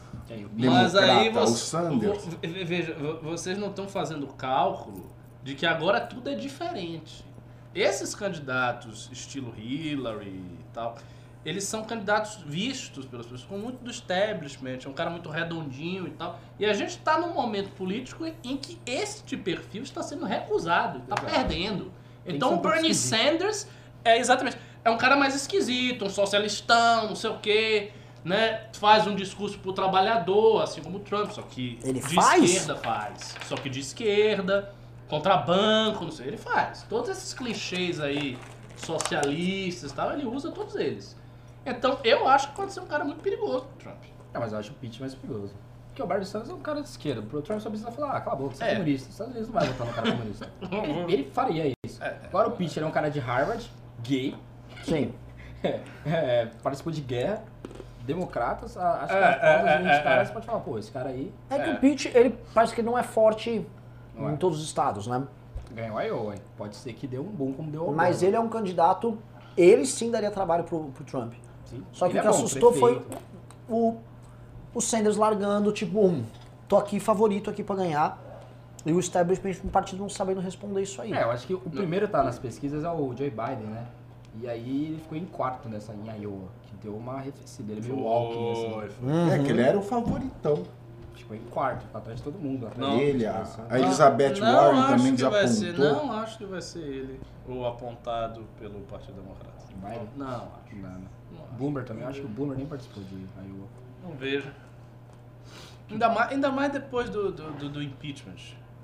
De, de- esse processo do impeachment meio que selou a, a força do Biden. Porque a, a ideia seria conseguir um impeachment. Né? Provar que houve mesmo uma adulteração que ele pediu lá pro presidente da Ucrânia porque ele queria sacanear o cara e não sei o quê.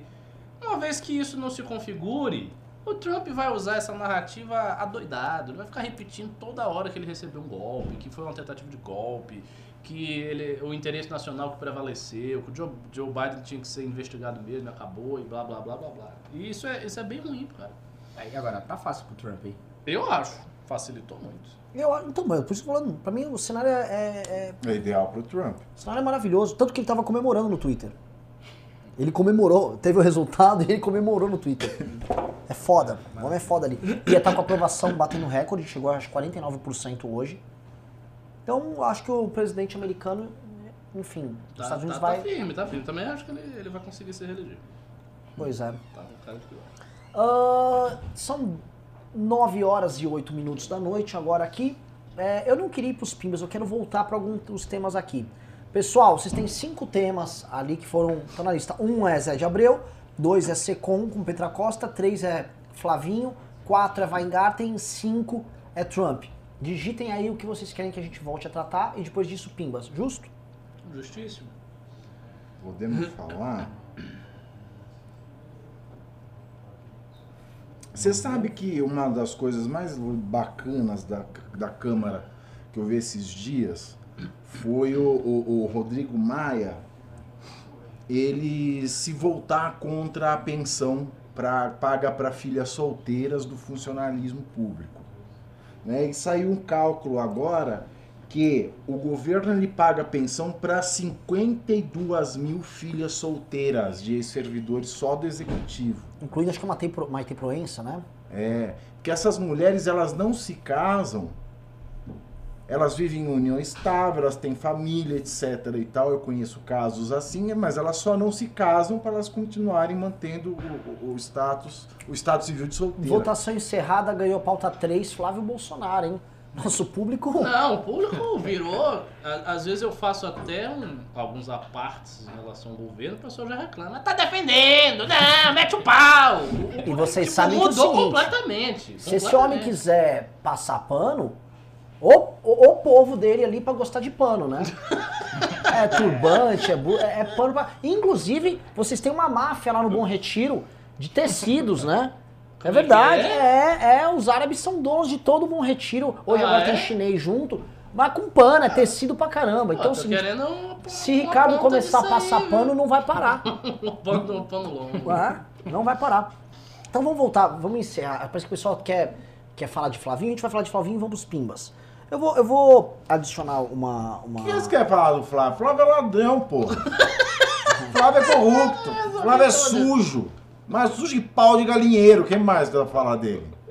Não, porque assim, o pessoal é, reclama, por exemplo, que. é, ah, mas estão falando do Flávio e não estão falando dos outros, né? E o que, que recado Dos outros quem?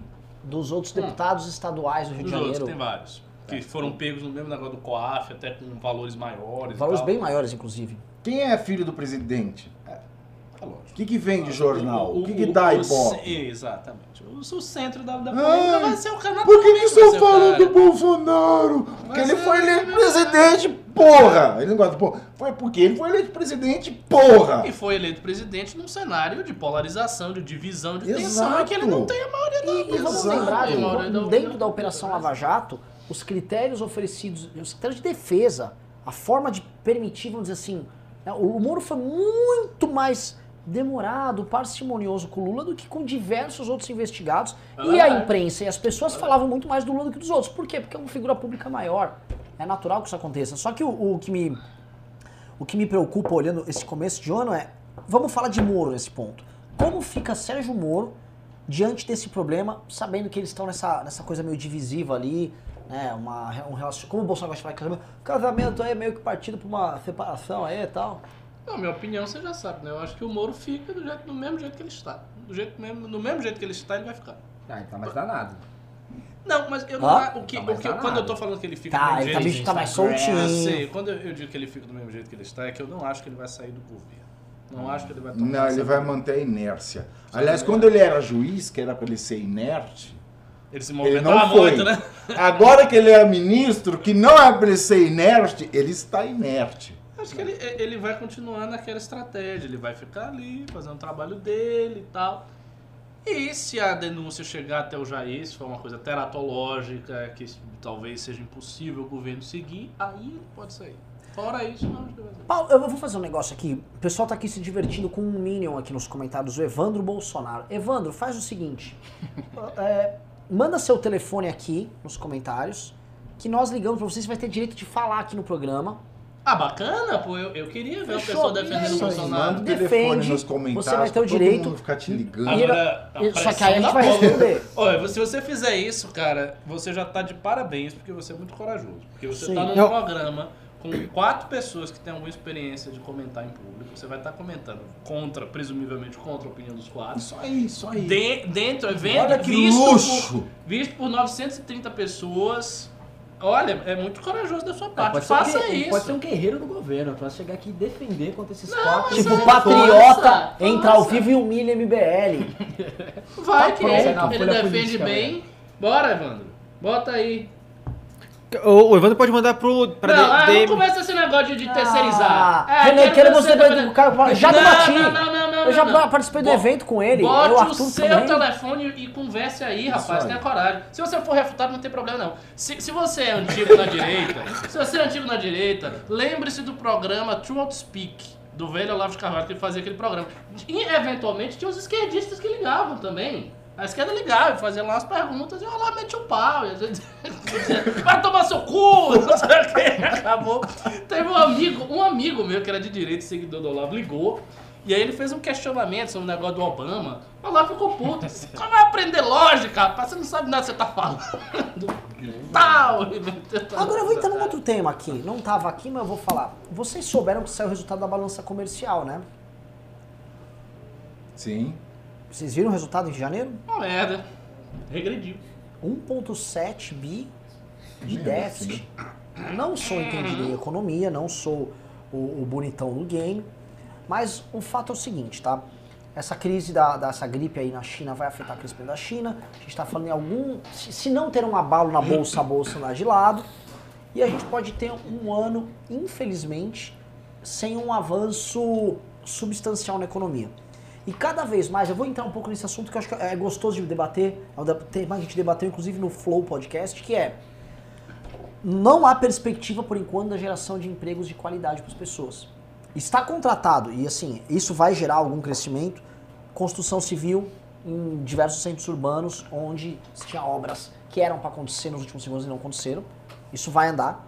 Só que, posto isso, É, tanto é que Você hoje. você não- sabe onde mais subiu, né? Ontem batemos o recorde de Ô, pessoas que ô, ganham salário mínimo. Serviços. serviço, Serviços. RAP, Uber. justamente a área que vai ser mais afetada pela reforma tributária, né? Não é? É. Então, eu, eu, eu jo- eu jogo esse problema para vocês que é o seguinte, né?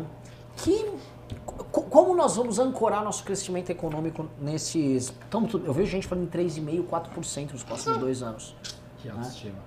Queria primeiro começar com o Guto Zacarias, nosso redator, depois passar para professor Cabum e depois para professor Pavinato. É, mas o crescimento de emprego, né, ou ao menos o a diminuição do desemprego, foi principalmente no final do ano, dezembro, que é onde tem Natal ali, daí acaba, acaba arrumando alguns trabalhos intermitentes, assim, que... O famoso biscate. É, ali tipo, não dá pra você medir, pegar dezembro e colocar como, como métrica. E mesmo assim, tirando esses empregos de dezembro, as maiores empre- empresas que estão empregando é Uber, é 99, é iFood. Então não é aquele emprego ainda com aquela qualidade toda, né? Com CLT, etc, etc, etc. Não que a CLT seja boa, mas obviamente as pessoas, a maioria das pessoas ainda preferem trabalhar em CLT do que em Uber, do que em 99, né? Não é aquele emprego de qualidade, né? Para ter emprego de qualidade, só com maior aumento da qualidade da educação, da questão da- das pesquisas, investimento em tecnologia, que, ao meu ver, o go- governo Bolsonaro ainda não está acertando e nem parece ser prioritário, né? Eles estão ainda com muita questão da guerra cultural, etc., sem prestar atenção nas questões da, da, da, da indústria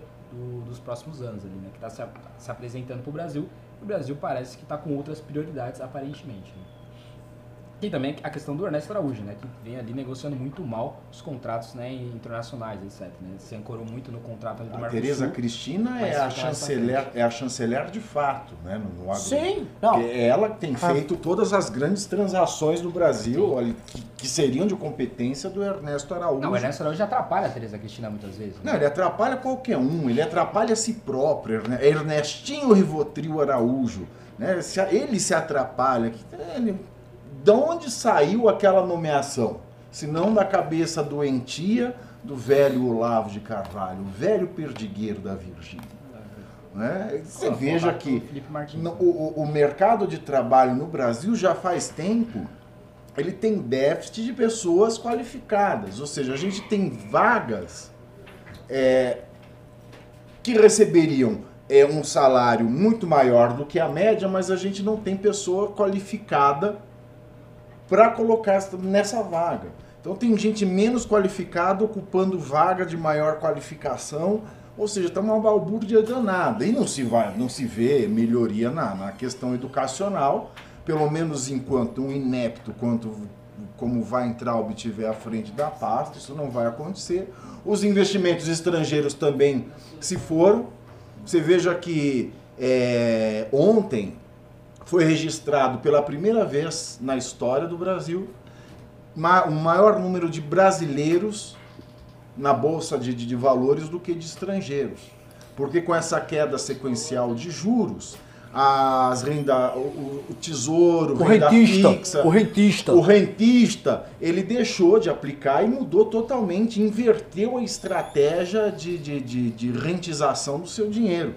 Então, a bolsa ela se manteve estável porque um número maior de brasileiros entrou na bolsa, mas aconteceu também uma, uma saída dos investidores estrangeiros que estão preocupados com esse cenário é, econômico mundial, mas também estão preocupados se o governo Bolsonaro vai entregar em economia o que ele prometeu. Porque, por enquanto, só saiu a reforma da Previdência. E só, e mais nada. Não se sabe se a conjuntura econômica vai continuar é, é, é, é, sendo perseguida com a solidez prometida na campanha. Então isso também tem afugentado o investidor estrangeiro. Só dar um corte antes do Ricardo Almeida falar, né? Muito, fala- muito se fala do liberalismo econômico, né? Tem que ter um liberalismo econômico para ter mais empresas, mais investimento no Brasil, mas tem também a questão do liberalismo político, né? A gente tiver uma estabilidade política, uma estabilidade jurídica, e com Bolsonaro e Dias Toffoli presidindo o STF, nós não temos isso, vai ser difícil ter investimento, né? Teve a questão da OCDE, que ali que o Brasil estava louco para entrar no CDE, a OCDE ficou com vários pés ali, é, com vários olhos para a entrada do Brasil, depois daquela decisão lá do, do Dias Toffoli, né, que, que moveu o COAF, né, Flávio Bolsonaro, etc. Então, se não tiver uma estabilidade jurídica, uma estabilidade política, é, o liberalismo é, econômico é importante, mas também não é tudo, né? O Paulo Guedes vai ficar ali batendo cabeça se não tiver uma articulação política, uma estabilidade política e jurídica por trás. Né? Olha, eu vou, eu vou jogar assim novamente, nós não somos economistas falando. Tem até um rapaz aqui que é libertário, Nós economista. então somos, econom- nós somos economistas, mas somos economistas. É, opa. Nós somos economistas. E o que, que rolou? É, se você faz uma, uma analisada básica, o último grande surto de crescimento do Brasil foi na década passada com o boom das commodities. Você consegue explicar por que, que o Brasil teve um surto de crescimento ali? China crescendo, mundo de desenvolvimento crescendo, a galera comprando commodity no Brasil, o Brasil vendeu commodity, encheu de grana, aumentou, blá blá blá, beleza. Anos 90, plano real, teve um surtinho ali, mas pequeno, foi, veio um monte de crise internacional. Anos 70, rebarba do milagre econômico, superindustrialização, explorar o mercado econômico, urbanização. Anos 60, mesma coisa, 50, mesma coisa. Você tem ali. Você consegue explicar os ciclos de crescimento do Brasil. Agora, eu não sei, se você me der, qual, qual, por que nós temos um ciclo virtuoso de crescimento agora? Não tem terem. por quê. Eu, eu não tô vendo a razão disso. Nós não somos competitivos internacionalmente em nada além da agricultura. Em nada. Vai ter um surto de mercado interno? Vai, eu não sei. Eu tô vendo surto de Uber, de Rap. Não tô vendo, assim, e não tô querendo assim, não tô querendo, gente, eu, eu sou liberal, cara. Só eu sou fã de commodities que não, não, não tá na previsão tá na econômica previsão, de né? lugar nenhum. O Oriente Não, pelo contrário, crescer. o- tá todo mundo falando de uma desaceleração Exato. global. né? Aliás, eu tive uma conversa com o pessoal da agricultura preocupante pra caramba, nunca comentei aqui no News, coisa que vocês só vão saberão aqui. O pessoal da agricultura brasileira, Tereza Cristina e turma, estão de olho na região dali das estepes da, da Rússia, que passam ali pelo Cazaquistão também e tal. Tá tendo um surto enorme de, de, de como é que é? De fronteiras agrícolas ali. Eles estão conseguindo plantar e plantar muito, já fornecendo direto para a China ali do lado, com tecnologia própria, e é a Rússia. E ninguém nunca deu frete nada. zero ainda. É, porque a Rússia, um, ela dependia daquela região ali próxima da Ucrânia, que tem as melhores terras do mundo. Só que ali. O problema é que a steppe, alguém já olhou ali no mapa? é muito grande. É tudo plano. Gigante. Sempre faltou água, eles estão conseguindo plantar num ambiente mais seco e estão conseguindo plantar e plantar muito. E a Rússia quer suplantar o Brasil como o maior fornecedor de grãos da China. E se isso acontecer, temos um desastre anunciado para os próximos anos. Isso é muito fácil de acontecer. Assim, se eles conseguirem criar uma infraestrutura no país, porque a Rússia também é um país de economia bem combalida, né? Mas se eles conseguirem criar essa infraestrutura com investimento chinês, com a ajuda da China, esqueça Brasil. A China jamais, jamais privilegiará uma relação econômica com o Brasil em detrimento de uma relação econômica que lhe dê benefícios semelhantes com a Rússia. Ou seja, não vai estamos Eu acho que caminhando vai para ser um grande elefante branco no mapa mundo. É, é óbvio que vai priorizar a Rússia por razões geopolíticas as mais evidentes. A China é próxima geopoliticamente da Rússia. Ela vai querer o quê? Fortalecer a Rússia, se fortalecer, criar aquele bloquinho Rússia e China contra os Estados Unidos. O Brasil nessa jogada, ainda mais com o Bolsonaro, que nem gosta de chinês. Então, aí não, não, não tem sentido nenhum. E não acho que vai ter, não acho que vai ter crescimento, não acho que vai ter geração de emprego extraordinária, não acho que vai ter nada. Eu acho que vai ficar do mesmo jeito que está. E eu tenho essa intuição, repito esta merda, desde que o Paulo Guedes entrou aí no governo, desde o início. Porque antes do Paulo Guedes, na época que estava cogitando a nomeação, eu mesmo fui lá ver uns vídeos do, do cara, não conhecia. Disse, não, é o Paulo Guedes, já tá legal. Botei lá no YouTube. E comecei a assistir os vídeos do Paulo Guedes. E todo vídeo que eu, vi- eu, eu assistia, eu ficava com uma impressão pior.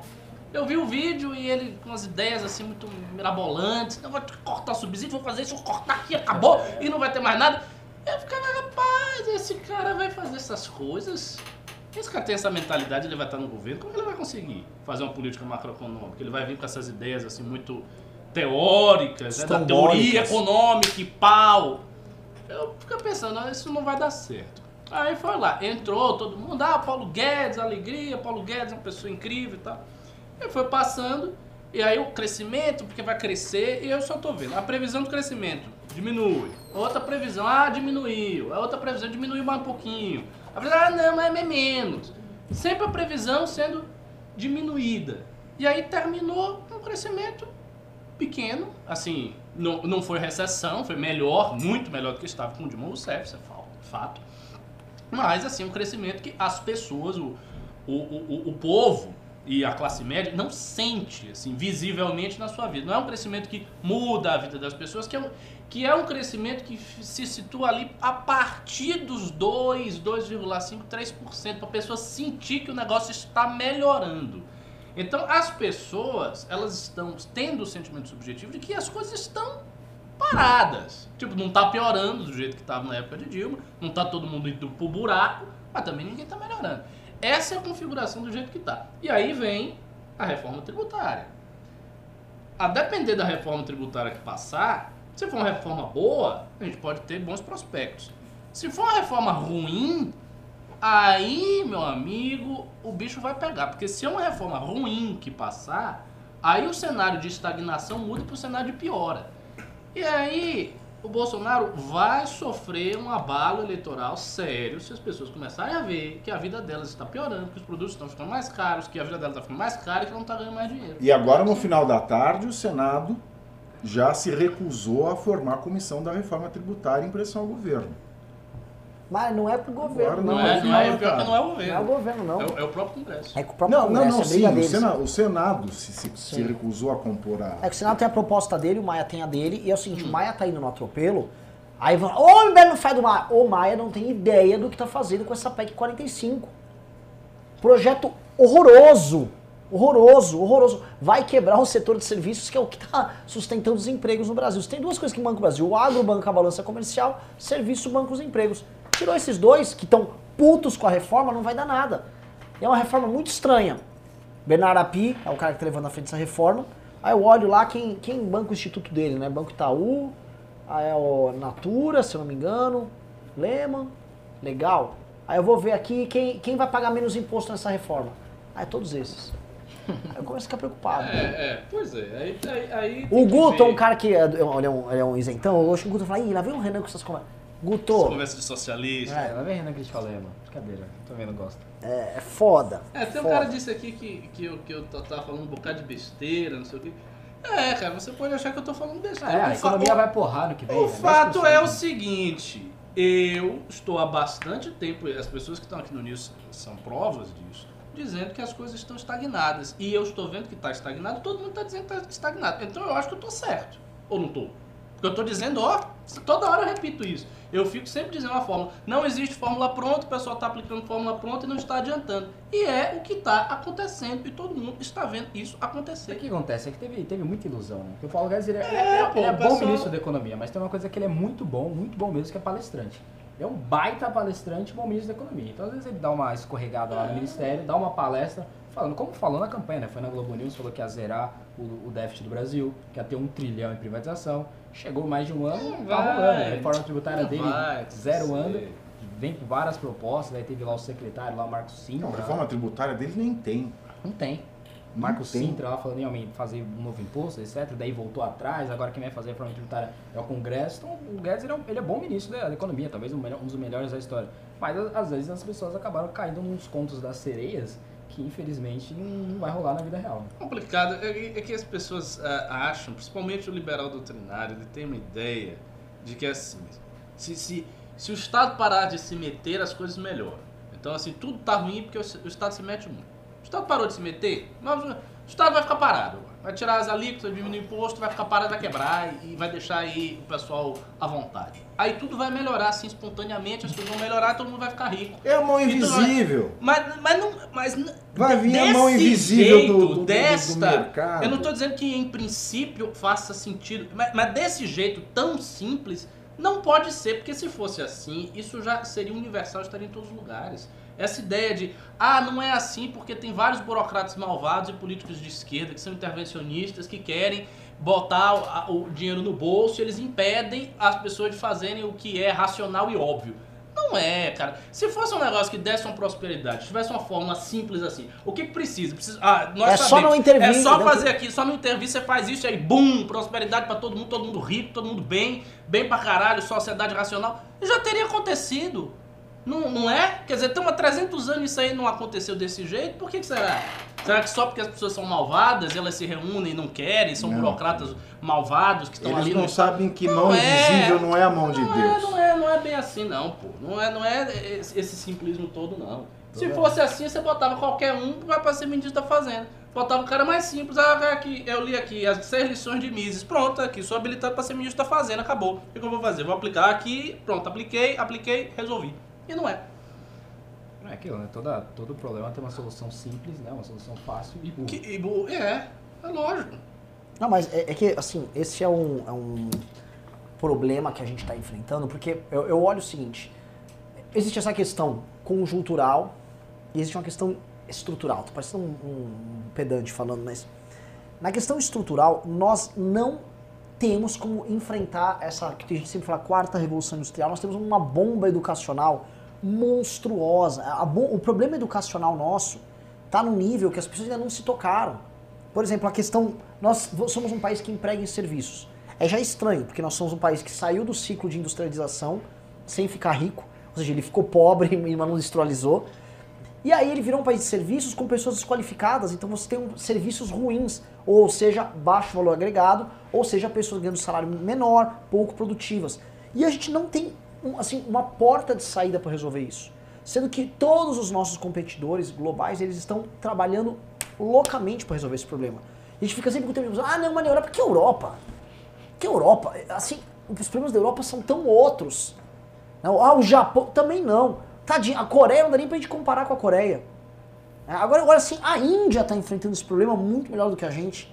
E é um país com uma renda per capita muito melhor do que a nossa. A O é México já está enfrentando, o Peru está enfrentando. E a gente tá aqui, ó. Eu tô igual o Charlie Brown, tô aqui pichando o muro.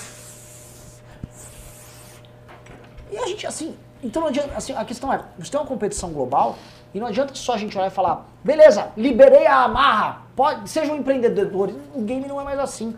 Cadeia global de produção hoje, o- a metalúrgica do tio Zé, que empregava 100 pessoas e batia a peça pra Ford, hoje, nessa nova cadeia global, a metalúrgica do tio Zé não vai Tá lá, ela não tem condições técnicas, ela não tem, nem trabalha com os melhores softwares para pegar os projetos e, e fazer, ela não tem a máquina aqui, ela não tem os operadores e os engenheiros para isso.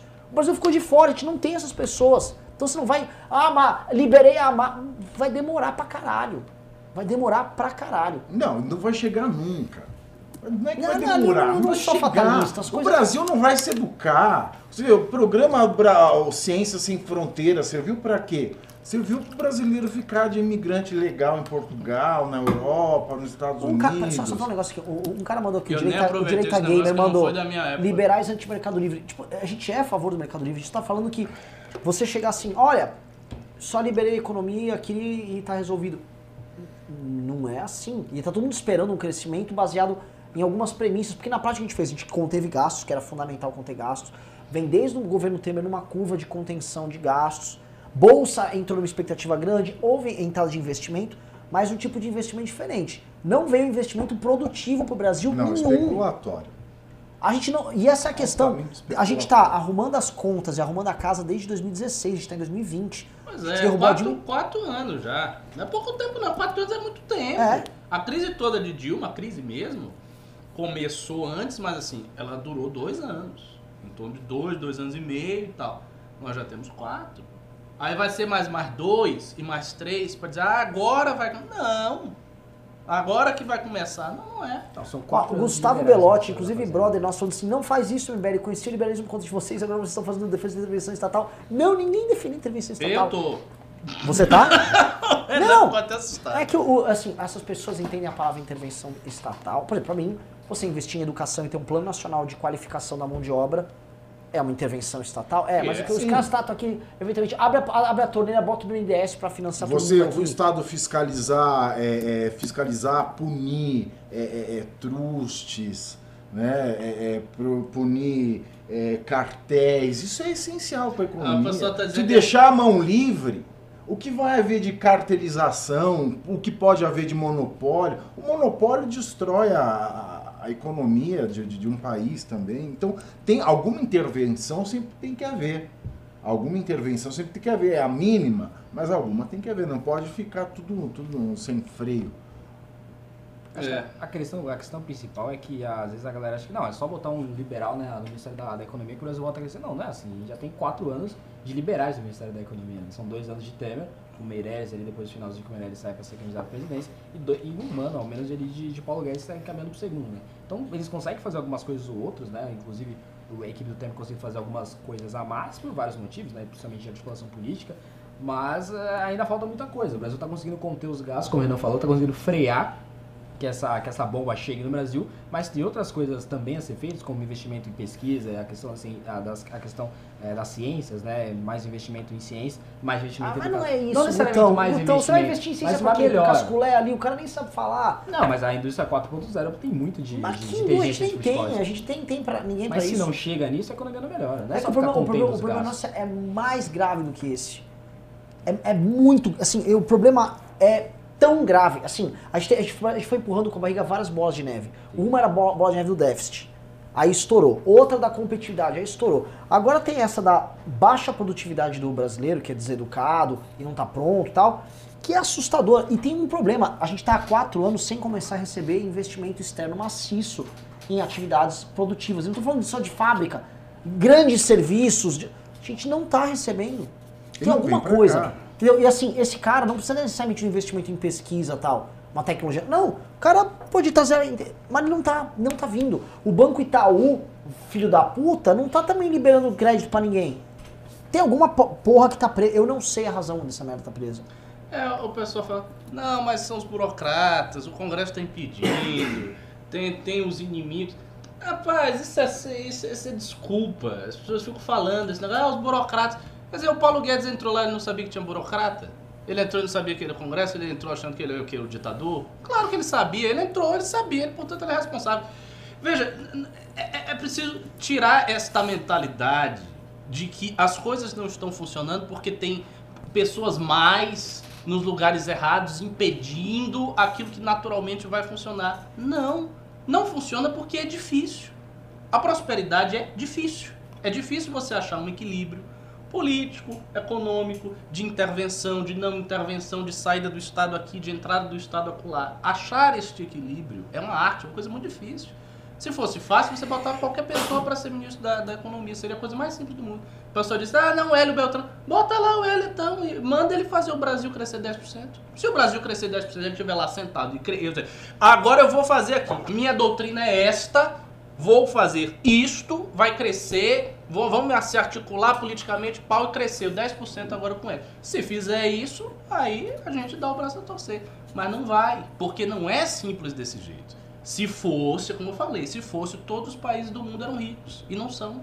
E o Brasil está numa situação sim amarga, porque está estagnado. E pode piorar.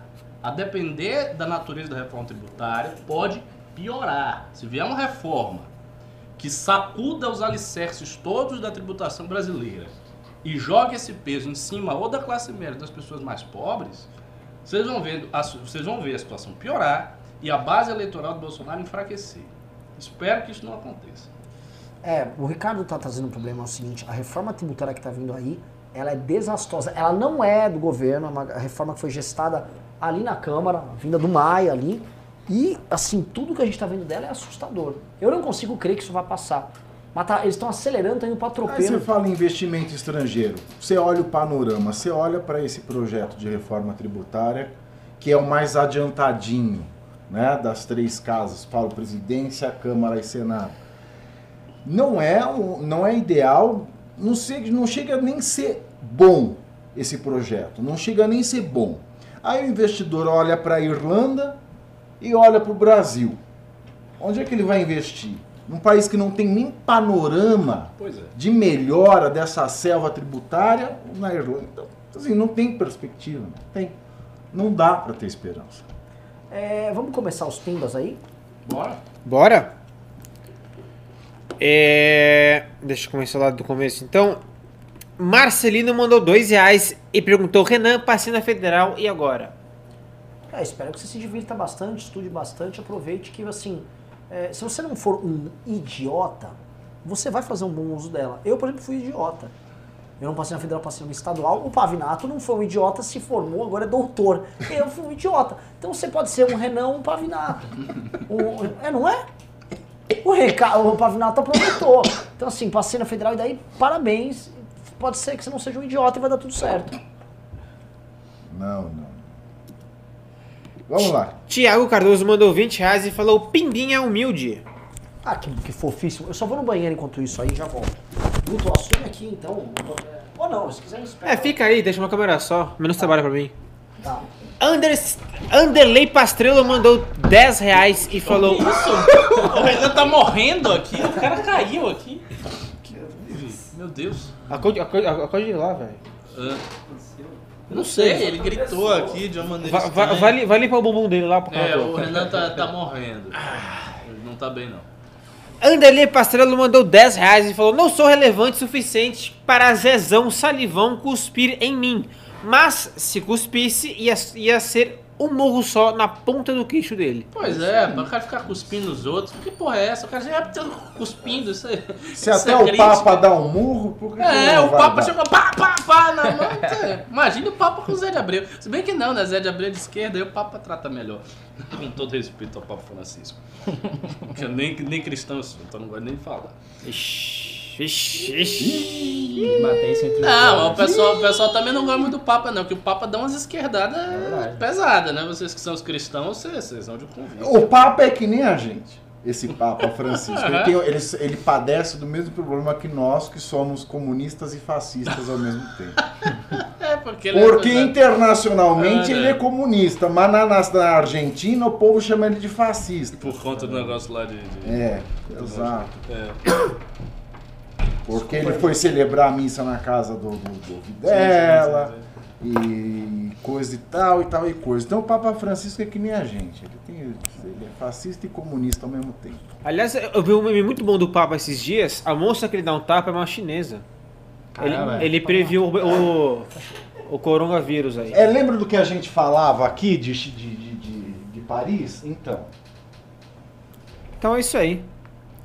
Anderley Pastrello mandou 10 reais e falou: Caramba, tu lembrou dessa cena, mas não esqueça do Tony Tornado mostrando 3 oitão pro Fábio Júnior quando este foi reclamar com ela, denotando opressão fascista. S. Falecido Tony Tornado. Não, já morreu. Não morreu? Tony Tornado morreu. Não, o Tony Como Tornado assim? foi, foi objeto de uma polêmica É, recentemente. Matou o Que ele Tornado. disse que o Chico Buarque cantava mal pra cacete, não tinha ninguém é verdade. que cantasse pior do que o Chico Buarque. Aliás, não, assim, ele foi muito antipático, ele- porque ele tava com a cara feia da porra, lá, tipo... É, você cantou, velho. Também não tem ninguém que cante pior que o Chico Buarque essa Pô, Tá lá, ele, tá tá com, ele tá com 90 Tá. anos, o Tony Tornado, velho. Forte Tudo saudável. isso? 90 anos, mano. Tá legal, tá Por isso que eu achei que ele tava morto com 90 anos. É. R3 aí. E e- ele era o capataz da Regina Duarte em Rock Santeiro, né? Olha só. Você pode, né, da Regina Duarte, do Senhorzinho Malta, do, do é, é, exatamente. Leonardo. Leonardo Guarez Barbosa mandou 5 reais e falou: Abreu diz que vagina não torna fascista em ser humano. Fotos do Mamãe Falei vestido de xota na USP. Am I a joke to you? Pois é, então, mamãe falei, ter- ele tava Boa, tentando se humanizar ali, né? Mas não rolou. É, pra esquerda ele desumanizou a vagina nesse momento, né? É... Mais 5 reais do Leonardo Guarez Barbosa. Pelo contrário, a rachadinha tornou o Flávio em fascista corrupto. Pode crer. Rachadinha vagina. É. Hum, Ah. Pegou? verdade, Uma boa! racha- É. Caralho, vocês não pegaram essa Boa! primeira, velho. Não tinha visto esse pimba, não. Uma rachadinha não torna Olha um só. bolsonarista inocente. Vamos ficar louco branco. Vamos, vamos pra mais pimba, quero pimba. Felipe Ramos Mendes mandou 2 reais e falou: Tiago, o que é denunciação caluniosa com fim eleitoral? Denunciação caluniosa com fio eleitoral é: durante a campanha eleitoral, tem o candidato X. Eu vou lá e solto na imprensa o seguinte: candidato X bate na mulher, espanca a mulher todo dia, tal. E eu sei que isso é mentira. Eu só estou criando isso para ele perder voto. E isso é denunciação caluniosa. E isso passou a ser crime no país, não era. Não é. E detalhe, aí eles chamam de Lei Kim. né? É, exato. E é isso o bolsonarismo diz que não devia ter. Ou seja, eles defendem uma campanha suja. A denunciação caluniosa é isso, é, vo- é- é- é a campanha suja. Você imputar a um candidato um crime que ele não cometeu. Você sabendo que ele não cometeu aquele crime, você diz que ele cometeu, isso é denunciação caluniosa. Não sei se foi bem explicado, mas é isso. Tivemos um pimbaço do Jair Lorenzetti Filho, ele mandou 50 reais e falou: Temos alguma novidade sobre o Mamãe Falei? Estou desatualizado. Opa, teremos muitas, assim. Próximos dias aí serão de grandes novidades sobre Mamãe Falei. Mamãe Falei que está, vamos dizer assim, preocupado demais na criação de um time para tornar a cidade que ele mora um lugar melhor para todos nós. Só queria dizer isso. Hater do Renan mandou dois reais e falou: Renan é minoria, um celibatário involuntário. Celibata, sabe nada, inocente. Cadê o compadre Orson? Esse cara quer sororidade, né? Pá!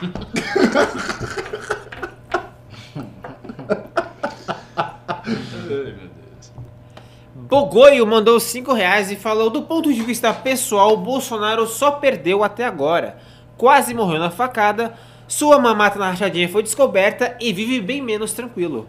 É, mas essa facada foi ambivalente, viu? Porque ele quase perdeu a vida, mas ajudou Mas ele muito ganhou na eleição. Ajudou muito na eleição a facada. Eu acho que a eleição de Bolsonaro é uma coisa explicada pelos mistérios de Deus. Eu falei isso milhões Ou de do vezes. diabo, ou do cão. Depende quem tava no plantão. Pra mim, é, uma- pra, pra com- mim é uma coisa mística. Pedro, Pe- Petra Costa, acho que concorda com você, né? É, de, de um outro ângulo, né? Ah, mas a intervenção do bebê diabo, né? Que não veio, né? do bebê de É... Anderley Pastrello mandou mais 10 reais e falou: Não duvidem da Bernie. Lembrem que duvidaram do Trump. Agora acho que qualquer asno consegue se É eleger do se zurrar bem. É, é. É, coisas estranhas estão acontecendo no mundo. Mas, assim, o eleitor democrata, ele não é só o lacrador que mora em Nova Eu York. sei. Tem um cara que, assim, ele vai precisar disputar, por exemplo, a Geórgia. Será que o Bernie cola na Geórgia? Talvez ele module o discurso dele lá, não sei. Mas vamos ver. Tem que primeiro saber quem é o candidato. Ah. Às vezes, né? Às vezes tem que modular. Não, supondo que é o Bernie. Supondo que ele ganhou a, Vai ter que modular. primeiras. É, Não é que ele tem que modular o discurso lá, ele tem que modular o discurso geral. Porque Sim, hoje, claro, na era claro, da claro, internet, lógico. você não fala uma Mas coisa aqui e outra faz, pro lugar. Você adapta, tá? tudo, tudo, tudo se resolve. A campanha do Bernie tá maravilhosa. Tá, ó, posso falar um negócio, pô? Vocês sabem que eu gosto de uma banda que chama Strokes, já debatemos aqui sobre os Strokes. Você que tem que os Strokes vão fazer é, um, um showmício pro Bernie Sanders. Rapaz, o Bernie Sanders tá forte, pô. É, a campanha E, tá bonita. assim, vai, o- vai ter até música da Mercedes Sosa. O- o- o- Quando tenga la terra. Vai o, o O Bernie Sanders conseguiu um negócio que na Hillary não conseguiu. Tá? Ele conseguiu movimentar a alma das pessoas. Tipo, fazer as pessoas, sabe, se energizarem e militarem por ele e aquela coisa diferente desses caras que estão muito ancorados no dinheiro e na Mas estrutura. é, é o que a Mercedes Sosa faz, que- é, o- é o, é o efeito Mercedes Sosa. Quem que não fica encantado ouvindo aquele bombinho e ela cantando? Você É vira socialista na hora ouvindo Mercedes Sosa. Tá muito... É, é tipo a- aquela Joan Baez também, né? É, Você, que o ah, Dylan gostava é, Não, a Gaiá. Mercedes Sosa é melhor. Que ela é das massas. Você ouve, você ouve, vê o bombinho, aquela voz, puta que eu pariu, você já veste vermelho. É de ter um bombinho. O pessoal tá falando aqui que eu fui sair pra fazer um número. Gente, pessoal, eu saí super rapidinho, fui e voltei aqui. Coisa rápida. Quase morreu, joelho. Quase morri porque eu saí de meia e tem uma rampinha aqui com. com piso. Não, como é que é? Tem um carpete aqui, eu escorreguei no carpete. Tropeçou e caiu num pagode. Leonardo Guarizo Barbosa mandou mais 5 reais e falou: o Trump, o Trump fez o mesmo que o Flávio. O governo não liberou provas. Caralho, eu acabei de receber aqui um vídeo eu escorregando. Internet é dinâmica. Visô, vou te mandar. Pra que pra mim, caralho? Hã? Pra você postar, caralho, maravilhoso. Tá no grupo do News aí, velho. O Alan Gami que mandou. Eu já postei, velho. Pô, já chegou no Alan Gami? Já, Ele ele, o postou aqui. Como ele? Ele tá aqui atrás? Não, ele tá assistindo, a Tá gente assistindo tá já fazendo... recortou. É que Ah, você não ele- vê. ele- ah! Eu, eu tô patinando, então parece que eu tô dançando, eu tô tendo um ataque epilético. Foi esquisitíssimo, cara.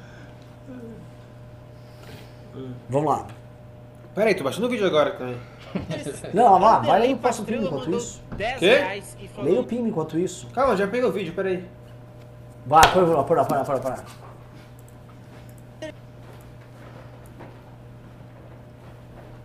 Já foi. Ó, Vídeo cacetada! Ô louco, meu! Porra, bicho! Narração esse vídeo tá muito. Ele tá assim, tipo, Olha o grande Renan Santos caindo aí, bicho? Que loucura, meu! é, pessoal, a vida, a vida não é fácil, não. narração do Faustão assim. Ver, tô, tô vendo agora aqui no. no- Podia pôr a musiquinha.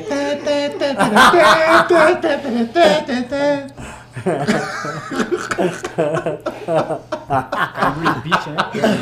Muito bom. Posso ir próximo Pimba? Pode. Leonardo lembra, lembra daquele vídeo que eu não sei Ah. quem fez dublando o Faustão, que falou do IBL, falando mal do Amazing? Teve um cara que fez um vídeo Ah, com o Faustão lendo coisa, e o cara falando por um abraço, um Amazing pro MBL e tal. Ah, é? Nunca vi. sensacional, velho. Às vezes os meninos mandam bem, né, pô? Ficou sensacional. Mas vamos lá, Riso, desculpa. Quando usa um humor, Luciano Heng. Pois é. Leonardo Guarizo Barbosa mandou 5 reais e falou: O Trump fez o mesmo que o Flávio. O governo não liberou provas. Lógico que não ter, lógico que não ter acusação. Trump proibiu todas as agências de ajudar na investigação. É, rolou isso, mas não é bem assim. Né?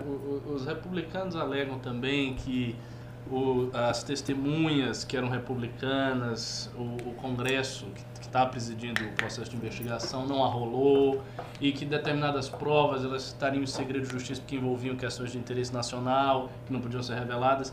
Enfim, é, eu, eu acompanhei um pouco desse debate. Eu confesso que eu saí mais confuso do que eu estava quando eu entrei, porque são muitas minúcias, muitas minúcias técnicas do que é, do que não é, do caso que se aplica, não se aplica. Você acompanhou o, o debate? Não. Eu só fiquei interessado na parte do arrolado. do arrolamento. Próximo Pimba! Próximo Pimba é do Fábio Santos, mandou 5 reais e falou: No pânico, quando perguntado se Moro era de direita ou esquerda, ele preferiu não dizer. Moro é isentão? Moro é isentão. Isentaço. Isentaço, velho. Mais Isentaço. isento que o Moro. Moro é muito isento. Inclusive, ele foi um juiz isento. Próximo Pimba. Próximo Pimba, Brasil FC mandou 5 reais e perguntou: Onde a escola austríaca foi aplicada Ciro 2022? Em Viena. Onde a escola austríaca foi aplicada? Em Viena. É, é que existe uma aplicação da escola austríaca? Acho que não existe isso. Existe aplicação para você entrar na escola austríaca. Eu já entendi essa piada. Tá igual o Luciano Hang, o Pavinato. né? Você entendeu? Para ir pra escola austríaca, você vai pra Áustria! Que isso? Essa é a imitação do Luciano Hang ou do palhaço carequinha? É igual, né? Que é Nossa. pessoa. Então, eu vou, eu vou dar uma resposta mais séria. Você não pode dizer que a escola austríaca não foi aplicada, porque muita coisa da escola austríaca entrou no debate econômico. Por exemplo, a teoria do Karl Menger da utilidade marginal, que é uma das teorias que estão assim na base de- da microeconomia, é uma teoria que está em qualquer manual, a teoria da utilidade marginal, e derivou da escola austríaca porque foi feita pelo, pelo fundador da escola austríaca. Você tem também o Hayek, que foi um sujeito importante para a configuração daquilo que se chamou neoliberalismo, e o Hayek era da escola austríaca. Né, Ele não era um misiano, mas ele era da escola austríaca.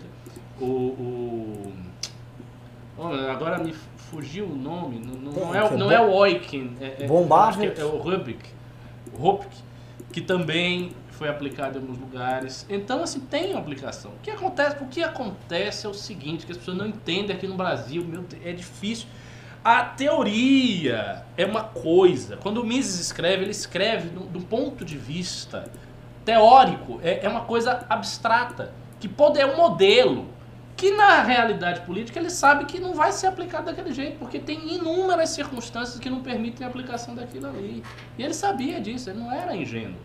E veja bem, o Mises foi desses autores todos aquele que foi mais no limite extremo né, da crítica à intervenção estatal. Tão grande era essa, essa postura dele, assim, tão extremada, que ele era uma voz minoritária na reunião de liberais da Sociedade Montpellier, em, em- dentro da qual estavam o Hayek, o Popper e várias outras O figuras famoso importantes You're all a bunch of socialists. e, e- e várias outras pessoas importantes para o movimento liberal. E ele é uma voz minoritária ali, tão forte era a crítica dele ao intervencionismo estatal, e o pessoal achava que o intervencionismo um pouco moderado ainda era aceitável. Então não é assim, você pega a teoria do cara, enfia na prática e acabou e resolveu. Não De funciona desse explicar simples, é que nem fórmula de química. Quando você vai fazer na escola a fórmula química, É redonda. ele fala assim, a fórmula química em CNTP. Exato. Condições normais de temperatura e pressão. Que não é, existe né? CNTP em condições normais de temperatura e pressão, né? Cada lugar é uma condição diferente. Cada Uhum. lugar tem seus problemas diferentes. Então não tem CNTP. Né? A, a escola austríaca, ela, a doutrina, ela se aplica em Gente, nós CNTP. temos um libertário. Ele ainda tá E aqui? ainda mais depois do que aconteceu em 1945. Só existe CNTPM. O, o- o final da Segunda Guerra no Mundial viu nascer essas instituições liberais, entre aspas, porque eram intervencionistas, mas que garantem a, a normalidade dessa ordem social pós-liberal em que a gente vive. Então, Conferência de Bretton Woods, né, FMI, isso tudo vem e muda completamente a feição da economia mundial. Então não dá pra você anular tudo isso e, e, tipo, reescrever a coisa do zero, anulando esses fatores todos. Isso não é possível de ser feito. E as pessoas ficam com essas utopias. Ah, porque o liberalismo no século XIX, na escola de Manchester. Pô, na escola de Manchester já foi, já, a pessoa já morreu. Agora é outra época. E o fato é o seguinte: bo- botar uma pessoa que saiba seguir um manual e mandar o cara administrar um país da complexidade do Brasil, com todas as assimetrias estruturais que o Brasil tem, e achar que ah, ele vai chegar, vai aplicar e vai resolver e pau, o pa- o país vai crescer, não vai, não é simples desse jeito. Se fosse, seria fácil, todo mundo fazia. Próximo Pimba. Próximo, Pimba- eu já, já estou memando o seu vídeo, Renan. acho que vai ficar legal. Vamos lá. Tá mesmo? Tô ao vivo. Com as dicas que eu te dei, Joga, oh, joga no Instagram do MBL pra me zoar, por favor. Tá bom. Espera só um segundo. Tá, vamos lá, próximo Pimba. Leonardo Guarizo Barbosa mandou 10 reais e falou: Eu ia comprar sushi, mas exager- exagerei nos pimbas. Excedi meu, li- meu limite diário de gastos. Mas é por uma boa causa, ao menos espero. Vou torrar o pão de anteontem no forno e comer com margarina. Não, não coma margarina. Não coma com margarina. uma manteiga. Manteiga, Com uma cara. O manteiga. manteiga é mais barato, é mais gostoso, é mais não, elegante. Manteiga não é mais barato que margarina. Margarina é muito mais barato. O quê? Você Margarina é compra mais uma barato manteiguinha manteiga. baratinha. Eu tô falando assim, o cara foi comprar uma manteiga barata, Ah. com uma margarina, mar, becel, essas porra aí, é mais caro que manteiga, manteiga baratinha. É? É, compra uma manteiga baratinha, mas não compra essa margarina com, com óleos essenciais da puta que pariu. Aquilo lá, mano, faz mal. É um bagulho antinatural, gordura ve- vegetal ali, bizonha. Come a manteiguinha mesmo. Agora, às vezes você gasta, sei lá, 3 reais a mais e você vai comer uma manteiga melhor. Come manteiga. Tem comidas. Puta, não sei se eu vou ficar fazendo aqui essa proselitismo, mas comidas essenciais, sabe? Tipo assim, azeite, coma o azeite, a manteiga, plau, entendeu? Vai usar um tomate, usa um tomate pra fazer um molho bom. O básico. Você vai gastar no mês, no final do mês você vai gastar 30, 20 reais a mais por estar só de utilizar um produto melhor do que um outro ali, mas isso vai fazer uma puta diferença. Foi? Eu, eu defendi a, a corporação do- do- dos manteigueiros e dos azeiteiros aqui. Isso aí. Naldo Sal- Sabino mandou 5 reais e falou: Professor, o Iman Man tá boladão hoje. O Naldo é o que cantava vodka, água de coco. Professor, o imã, We Man. Por que o imã, como é que se escreve? W-E-E Man de homem. Nós homens? Não, ele falou o i- imã. O imã tá, tá puto. Ah, era isso? Com É. certeza. Mais Mas dois. quem é esse? Você conhece esse imã? Que imã, rapaz? É- é- ele não tá falando de um imã? Não, não tem nenhum imã chamado imã. Não, eu tô sei procurando lá. aqui. Sim, mas tá especulando sobre uma piada estranha. Naldo Sabino mandou mais dois reais e falou: Pavinato está a cara do Stallone. Haha. Ah, isso, isso eu ouvia. Eu tinha, um, eu tinha um namorado que era de Curitiba. Trocentos anos atrás. Eu tava na faculdade ainda. Eu tinha, quando eu não tinha bigode, ficou mais cara ainda. Que meu olho é caído, coisa e Sim, é verdade. Você é um Italian Stallion? É, sim. Ah, É, Fábio Santos mandou mais dois reais e falou: O Estado não pode ter o monopólio da intervenção. Claro que não. O Estado, o, o Estado que tem um monopólio da intervenção é o quê? Um Estado totalitário. Né? Só o Estado pode atuar. Ninguém pode intervir em nada exceto pelo Estado. Isso é um absurdo. O pessoal no chat está falando que o Iman, na verdade, é o Imen. Imen? É. Ah, já é bobagem. pá, amor de Deus, bobajada, piadinha de quinta velho. série. Piada mais sem graça que, que o Luciano Hang. Anderley Pastrello mandou mais 10 reais e falou: se passar essa reforma, o setor de serviços não vai ter dinheiro para pagar salários, porque não tem como levar o custo para compensar o imposto. Ah! A gente tá explicando. O MBL é o único ente na sociedade civil explicando isso, tá? Você tá falando em pegar um serviço, Ricardo, de você paga 2 a 5 de imposto para ir 25% de imposto. Cara, é o que eu falei, se isso acontecer, tipo, é fim de governo. Se, se, se as consequências forem as que você está apresentando, que eu não sei, mas se forem essas, é fim de governo. As pessoas vão ficar revoltadas. E mais, quem mais empregou foi o setor de serviços. Disparadamente, inclusive em relação à construção civil. Bem mais. Aí você vai pegar o setor que está mais empregando as pessoas agora, que é o setor mais importante do Brasil, que é o setor que tem, que o, que o povão da favela e da comunidade tá lá naquilo. E aí você vai pegar a tributação desses caras e botar em quarto e pau e dizer que não, segundo a doutrina econômica, o negócio é assim. As empresas que não conseguem sobreviver, elas fecham, porque é natural. Tá bom, vai adiante. Quando o Bolsonaro vê o tamanho da, do que ele é, do que ele vai enfrentar, ele vai começar a gritar. É a pica do tamanho de. Ele vai fazer igual o Lavo de Carvalho fez quando viu a trulha do amigo afrodescendente. Grande história. Ele vai falar que não. É o que o Queiroz chamava da pica do tamanho de um comer. É.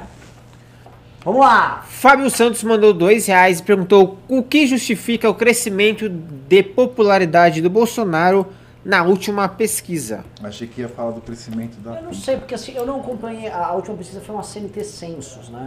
E ela apresentou. CNT MDA. E ela apresentou um crescimento de popularidade do Bolsonaro. É, ainda a gente falou que essa pesquisa, aquela pesquisa é muito boa pro Lula.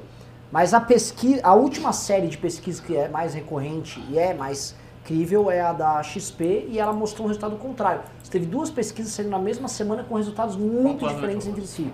A XP e PESP, eu acho, desde a época da eleição, ela é muito melhor. Inclusive melhor pro Bolsonaro. Ela já mostrava o Bolsonaro na frente, enquanto o CNT-MDA mostrava o Bolsonaro lá embaixo. Agora, inverteu. Não. É, não sei, não sei dizer da CNT. Eu quero ver outra da XP e PESP, ver um Datafolha, ver um Ibope gente tirar o, o termo aí. Mas uma- tem um fato que é verdade.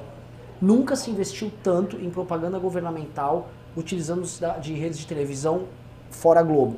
Ele está investindo muito, é Record, é Band, é Rede TV, é SBT, com uma propaganda grande ali. Houve uma queda de homicídios, clara, e houve um aumento no- ali na reta final do ano com o emprego. Então pode ser que haja uma recuperação de popularidade, não com o público tradicional do Bolsonaro, mas com camadas mais populares. Aham, mais pragmáticos Pra e tal. o médio. Que Exato. são as camadas que se vier uma reforma ruim, Sim. vão ser afetadas e vão sair. Sim. JLS Silva Luiz mandou 10 reais e falou: Alguém avisa ao professor que ele não pode confundir a Igreja Católica com o cristianismo. O cristianismo, cristianismo é aquele que reconhece a Bíblia como única regra de fé e conduta.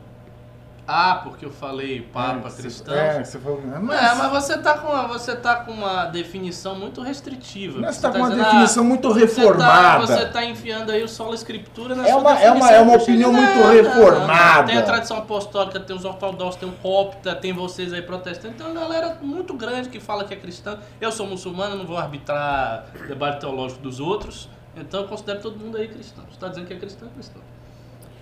Ariovaldo Laranja entrou como membro do canal, seja bem-vindo. E o Leonardo Guarizo Barbosa mandou 5 reais e falou: Ariovaldo Laranja, seja bem-vindo ao MBL, seu terrabolista Fabiano. Olha lá, terra bolista chegando. Isso é sempre preocupante. Quer dizer que não é patriota, quer dizer que é fascista e comunista ao mesmo tempo. Terraplanista, Fabiano. Ale Corpse mandou 2 reais e falou: Queremos o quadro Cantadas do Renan. Cantadas, o Renan, é, seria desastroso, né? Eu já dei umas dicas ali de. Mas eu acho que é isso que ele tá querendo. Tipo, umas dicas, né? De... Dicas de pegação com o Renan Santos. Cantadas do Renan. Próximo Pimba. Próximo Pimba do Fábio Santos mandou 2 reais e falou: Arthur tem que liberar prédios, prédios de 300 metros de altura em São Paulo. Ele ganha. Ah, calma. Não dá ideia? Vai liberar isso aí aonde? No aeroporto. Senhora. ali. Meter-se no E, parque. olha, só se for pá, vir, a, só se for pra vir a, a engenharia de Nova York aqui, que com, com Também ainda tem o corpo isso, né? técnico brasileiro, se erguer um prédio de 300 metros de altura, eu saio da cidade, É, corro mas- colinas. Agora que o pessoal Minion disse que o Dória tá com os árabes aí, se, se, se você tiver um prédio mais alto aí, a galera já vai dizer é invasão islâmica, É. cara, Abu Dhabi. Verticalizando. JP Galvão mandou 10 reais e falou: Pensando em estratégia, a melhor coisa que pode acontecer para a direita é a esquerda ganhar em 22. Se Bolso se reeleger, ele vai enterrar de vez o que chamamos de direita. Óbvio, isso não será bom para o país. Quem é Boulos? É bolo. Bo, assim, Bolso. bolso. Rapaz, eu não acho que é bom pra direita a esquerda ganhar, não. É, nunca é, bom pra acho você bem sair do poder, cara. Não, é porque ele tá pensando em termos de Dilma. Tipo, Dilma, Dilma foi bom pra direita. O desastre de Dilma foi excelente. Eu acho, inclusive, que Dilma deveria receber uma medalha do, do, do Instituto Mises. O Olho Beltrão devia botar uma medalha como ma- perso- maior personalidade, personalidade mais importante para a ascensão do liberalismo em muito tempo. É Dilma Rousseff. Só que quem disse que isso vai acontecer de novo? Quem disse que você vai ter um presidente tão inábil quanto Dilma? Quem disse que você vai ter uma crise econômica tão grande quanto ela jogou? Quem disse que o governo vai ser um lixo? Talvez não seja. Talvez seja um governo igual ao do Bolsonaro, talvez seja melhor. Então, assim, tem muitos fatores aí que você tem que considerar. E outra coisa, os caras com a caneta na mão, eles podem se voltar contra seus inimigos e tentar perseguir E de todos um os jeitos. detalhe, cara, a gente não. A gente. A gente pode ver, a política é um negócio muito complexo. Aí quem disse que a esquerda é o tempo todo doutrinária? É, Os governadores tem. hoje de esquerda estão sendo reformistas. Exato, o cara muda. Exa e eles podem fazer as mesmas barbaridades, só que com palavras doces. Explico. O, na era da- do, do petismo, você falar em Ancine, verba tal, era direcionado, tinha direcionamento, tinha censura de certo tipo de projeto, só que ninguém falava. Falava em amor à cultura, ponto. Agora o Bolsonaro faz o mesmo direcionamento, só que ele fala que está fazendo direcionamento, entendeu? Exatamente. Ele, ele fala que vai ser uma cultura nacional e heróica. Ou não será nada. Ou Ou seja, fala- será nada! Próximo pimba do Fábio Santos mandou. oh, perdão, tá- do Thales Lima mandou dois reais e falou: Posso comprar o caderno com pimba um dia? Renan? Como é que é? Posso comprar o caderno com pimba um dia? Pode, mas aí é o seguinte, o YouTube come 30% do, do faturamento do caderno e ainda por cima ainda tem o frete, então é mais fácil comprar na mais loja. caro. Fábio Santos mandou dois reais e falou: 2022, Bolso Hulk, melhor segundo turno de todos os tempos? Olha, cara, acho que um. um- Cara, Eu acho que é muito cedo para fazer qualquer previsão. Em 2016, ninguém diria que o Bolsonaro era presidente. sim. Muita coisa assim. O, o Moro, dá pra falar o seguinte: se o Moro quiser entrar na briga, uma vaga no segundo turno já é dele. Isso é ciência, né? Hum? Isso é ciência, né? Isso é anticiência? Com certeza, o Bolsonaro é extremamente popular, ele é um cara de direita. O, Mo- o Moro Se o Moro começa a fazer campanha, mais não sei se o... popular que o É, é, Bolsonaro. eu, eu- eu também tô com O mas- Moro é mais popular que o Bolsonaro. Ah, mas, e, Mas ele, assim- pro lavajatismo, mas pro cara que quer, sei lá, liberação de armas ou liberalismo Esquece será negócio que de o Moro liberar é isso? arma, não é? Isso não é pauta. Não, mas não, tá. mas pro cara de Costumes. O cara de Costumes. direita, pro evangélico, por que o Moro e não o Bolsonaro? É, Sabe, o Bolsonaro é tudo o que o Moro Moro todo é. pudico ali e tal. Não, uma pauta. E não- assim, Não, é quem disse que foi é esse o tema. O Bolsonaro Mas o tema poder- chega, pô. O cara bota a cabeça e os caras já começam a perguntar o que você acha do aborto? E aborto? É, e economia, não, economia e aí, e assim, tem um detalhe. Essa postura que ele tem, que, que faz ele flanar, que é, não digo nada, fico só em questões técnicas. Uma hora A partir do momento que ele é candidato, acabou. Então, mas ele pode surpreender nesse ponto. Pode. Não tô, não tô Eu que é acho burro. que não Ele é muito surpreende. inteligente. Eu Se acho, ele que- chegar eu lá, acho ele ele não inteligente surpreende. pra caramba. Não à toa, ele é a figura pública melhor aprovada no Brasil. aquela voz assim. Mas também é que- tá, não apaixona. Das seguranças públicas As pessoas é, são é apaixonadas pelo Moro. as pessoas são Não, apaixonadas as por pessoas estão apaixonadas pelo Moro porque as ações do Moro saem por escrito, saem no telejornal.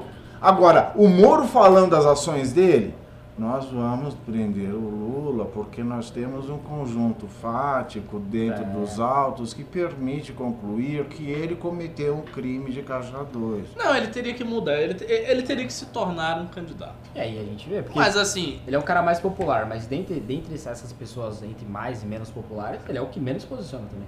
Todo mundo ali É. se posiciona sobre vários temas, É, mais é isso. ele. Mas assim, é como o Renan falou, ele realmente pode aprender. Ele não é um cara burro. Não, Ele tá- seria assessorado, teria um bocado de gente co- construir isso aí no cara. E- dizendo que o Moro não será. Ó, um cara botou aqui, o o. Alfegaceiro é eloquente. Gente, são, Ô! são todas muito dinâmicas. Não, não, Alfegaceiro- ele nunca foi um puto orador. Ele é um cara... Não, mas ele era muito elegante no falar. Ele falava com elegância, parecia um príncipe. Até o Ciro disse que era ele, pra fazer. ele não era assim, tipo, um orador das massas, que as pessoas ficam extasiadas. Isso nunca foi, mas ele era elegante. Mas ele é. O Moro não aquela, mas aquela época. Aquela época a gente não vivia no- na, na tirania da imbecilidade, da boçalidade.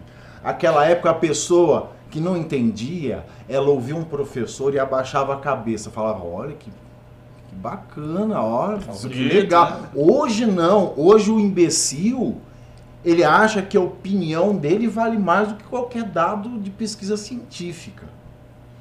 Na era da imbecilidade não cola mais.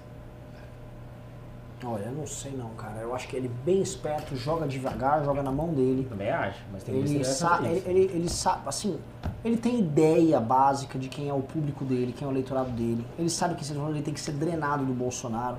É, essas classes médias, a não sei que sejam contempladas com alguma coisa, elas têm muitas razões para votar no Moro em 2022 e não votar no Bolsonaro. Tem. E para mim acho que faz muito sentido hoje que o Bolsonaro esteja assim, ó. Ele perdeu o debate ético, então ele vai ficar com crescimento econômico, evangélicos e tal. Pá, pá, pá, pá, pá, pá. Ele tá construindo um caminho ali onde ninguém tá olhando muito. E eu acho que é esse é o plano do Bolsonaro. E isso garante ele no segundo turno.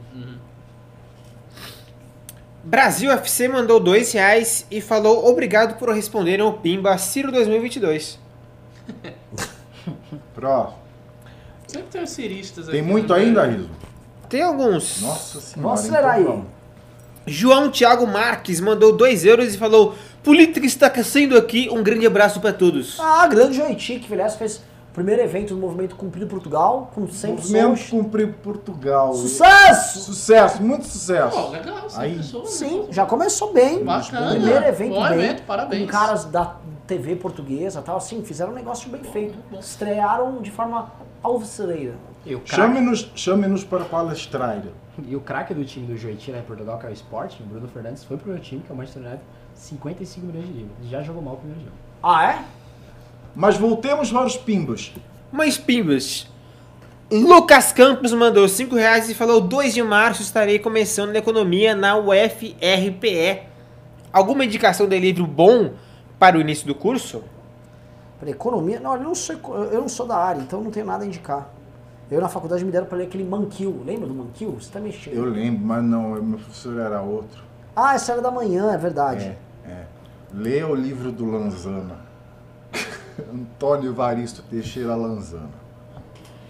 Próximo. Naldo Sabino mandou 2 reais e falou: E-Man é o anão do Jackass O. Ah, o E-Man do Jackass, tá? Pô, é por isso que ele chamava de anão, porque falaram ontem que você era um anão, Ricardo. Quem é esse Jackass? O, que- O Jackass era um programa de... É, não, não, bom, não menor Bom, enfim, próximo pimbo. Próximo. Um segundo só que eu tô pegando uma imagem aqui que é, que é referente ao próximo Pimba. Que é a imagem do que eu sou. Não. Um anão. Nossa. Não, quase. É, o, o próximo Pimba, o Yuri Cordeiro, mandou 5 reais e falou: Pavinato está a cara do PM corrupto de bigode, do, de bigode dos filmes do Tropa de Elite. Aquele do meme. Que porra é essa, marreco, meme na TV aí? O que vocês acham? Parece um Eu pouco. não parece- consigo, deixa eu ir aí no retorno pra ver. Oi, botar você aqui, pô. A bicha não enxerga. Eu quero ver aí. Pô, Gostosão ele, hein? Gostei da comparação. Próximo, Pimba! Próximo Pimba é da Beth Gomes. É o último Pimba, aliás. Essa vai para a escorregada do Renan que alegrou a noite. Foi maravilhosa. Beijo, BT. Escorregada com classe. Mais um Pimba chegou agora. Fábio Santos mandou 5 reais e falou: Sei que está longe, mas de novo, Hulk com Bolsonaro ou Moro em 2022. Seria o melhor segundo turno de todos os tempos? Não lembro de outro melhor. É, eu acho esta configuração impossível. Eu também acho. O Hulk viria com o apoio do sistema político, o Moro não cabe numa chapa dessas, então. Sem PT, velho. Sem PT é um pouco anti-ciência. né? Sem um PT é um pouco Ou anti-ciência. pelo menos sem, sem o PT e sem Ciro. Tipo, com o Hulk. Tipo, Não, eu acho faz sentido o Hulk subir pro segundo turno com votos roubados do campo da esquerda. Acho. É o seguinte, aqueles eleitores não são de esquerda. É. O Hulk, a- a- o cara que votou no Lula pode votar no Hulk. Pode. mas o Hulk vai ter que. Porque o Hulk ele já tá no game. O Moro não tá. O Hulk já tá no game. E ele não parece que ele vai flertar com o discurso dessa esquerda aí. Ele tá com o discurso de uma, de uma elite política que não é, É, mas- essa, o eleitorado de Ciro e PT. Não, é Mas ele tem um discurso pobre. O discurso, o discurso que ele tem pro Eu nosso Vou lhe game ajudar. Tem. Você é pobre, tem. Ele tem o Hulk. É. Ajuda a Luciana. Eu não tô dizendo que ele tem A imagem. pauta da Tabata, o discurso Não, da não, é não, voto não, de não. pobre? Não, não voto, é a pauta. Olha a agenda social lá, a Bolsa lá. Família na Constituição. Agora está protegido. Entendeu? É isso aí. É, a reforma tributária que está vindo é do grupo do Hulk. E a reforma dela prevê o seguinte: olha, a gente vai ferrar a classe média aí, que vocês ficam opinando muito, mas para quem ganha até mil reais, acho que é mil e alguma coisa, nós vamos te dar mais um Bolsa Família, Eles que é uma de restituição de, bolsa, emprego. É, tome-lhe bolsa ali. Hulkinho tá vindo nesse game. Eu acho complicado. né? É, vamos ver. Eu acho que quem mira muito no pobre geralmente é o rico. É o, é o discurso do rico. Sim, Exato. isso é E o verdade. Hulk- Isso e o Hulk é o a quê? razão de dizer Eu isso. não acho que a, que a galera pobre vai olhar pra esse discurso, porque a boa parte da galera pobre já votou no Bolsonaro, por exemplo. Não. Acho que eles estão com outras prioridades. O voto do Bolsonaro é um voto mais elitizado. Por Um voto, incrível exemplo, que do pareça. Mais elitizado Muito ainda. mais. O, o voto no O Bolsonaro é voto mais média. baixo foi o voto do PT.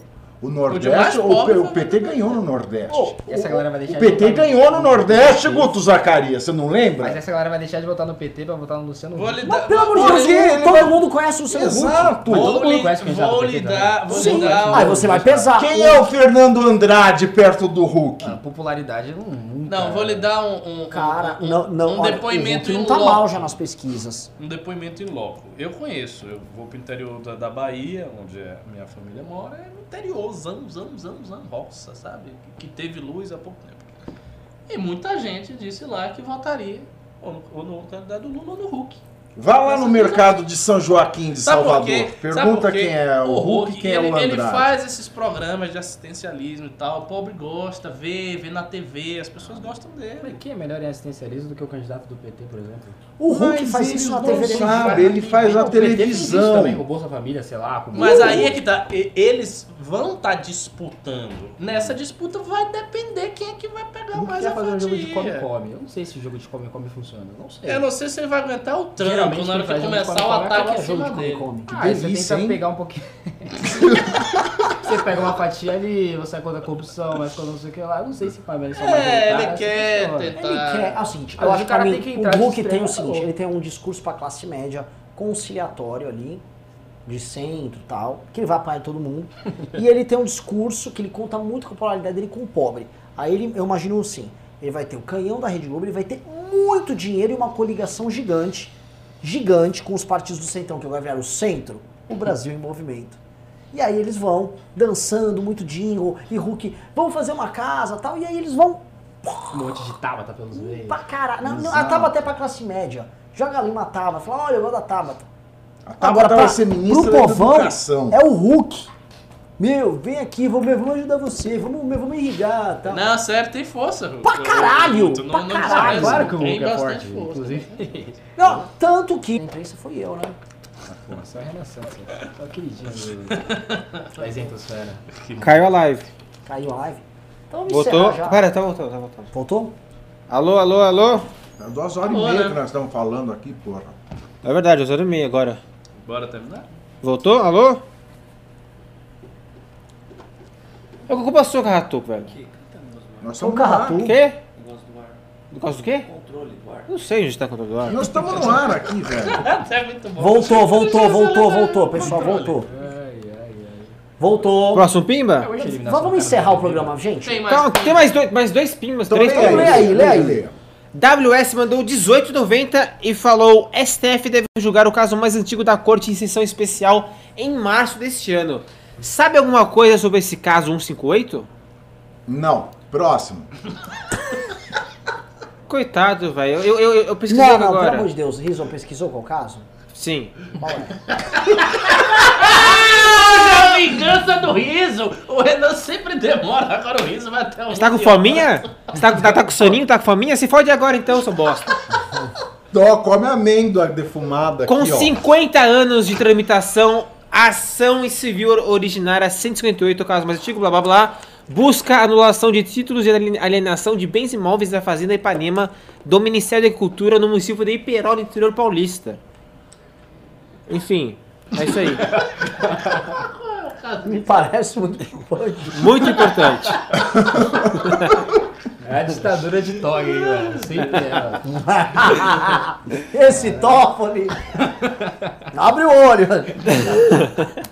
Marcelo Brasil mandou 5 reais e falou: a possível divisão da direita com a concorrência paralela do Moro e do Bolsonaro poderia ser prejudicial para a direita até que ponto? Poderia ser bastante. Ou não, né? Rapaz, mais ou menos, assim. Teria que ver. Se, veja, se essa divisão ficasse mais ou menos no meio, seria muito prejudicial. Agora, se o Moro conseguisse arrebatar boa parte da direita, Que ou o Bolsonaro se mantivesse com boa parte, uma dessas duas opções, aí não seria prejudicial. O problema é ficar a coisa muito equilibrada, os dois lados ficarem fracos e acabar a direita não estando no segundo turno, que também é uma possibilidade. Ricardo, as pessoas fazem voto útil. Quem tiver melhor ali, um vai drenar o outro com medo. Isso é, isso é clássico. Mas não é assim. E se, e se tiver equilibrado antes? Como é que fica o voto útil? A não ser que você chegue na véspera da eleição, num cenário de muito equilíbrio, tipo a eleição de São Paulo para governador em 98, eleição de Rio de Janeiro para prefeito do Rio em 2016, que aí beleza, tem muita gente embolada ali, aí é tipo, vota em mim, corre aí. Aquela época que dava Não, se tiver de um com debate. 5% e outro com 20%, tá decidido. Não, não, se vamos supor, tá o Bolsonaro com 13 e o Moro com 8. Não mais, o Bolsonaro com 20, o Moro com 11. Só que em Ah, todas as então é pesquisas para a segunda, pera, isso faltando um mês para eleição, todas as Hum. pesquisas para segundo turno dando o Bolsonaro perdendo o candidato da esquerda. E o Moro lá 11, aí 12, todo mundo falou, mano, vamos ligar pro Moro, vamos pro Moro, corre pro Moro. Sei não. Escreve, não. É Voto útil, vo- voto útil, ainda mais voto de opinião útil. É, o pessoal do Ciro achou que isso fosse acontecer com o Ciro, né? Que ele tá ganhando o Bolsonaro aí. o resultado. É que depois o Haddad começou a ganhar do Bolsonaro no segundo turno. Nas pesquisas. Apareceu? Últimas eleições. Mas até lá o Bolsonaro pedia pra todo mundo na segunda Que ridículo, né? Esse povo de esquerda colocando esperança no Ciro Gomes. Puta que o pariu. Próximo, Pinho Brasil FC mandou 2 reais e falou. Sou do interior da Bahia, Hulk não aguenta com o PT. Tá, obrigado. Boa, não, bom ponto. Acabou? Acabou. Então, vou terminar com o ah, Esse pessoal do PT é um vagabundo, né? Vagabundado. De- Ó, tô cubro jornalismo no Brasil há 70 anos. E eu nunca vi uma roubalheira como no tempo do PT. Essa ladroagem. Vou falar um negócio. Nunca vi.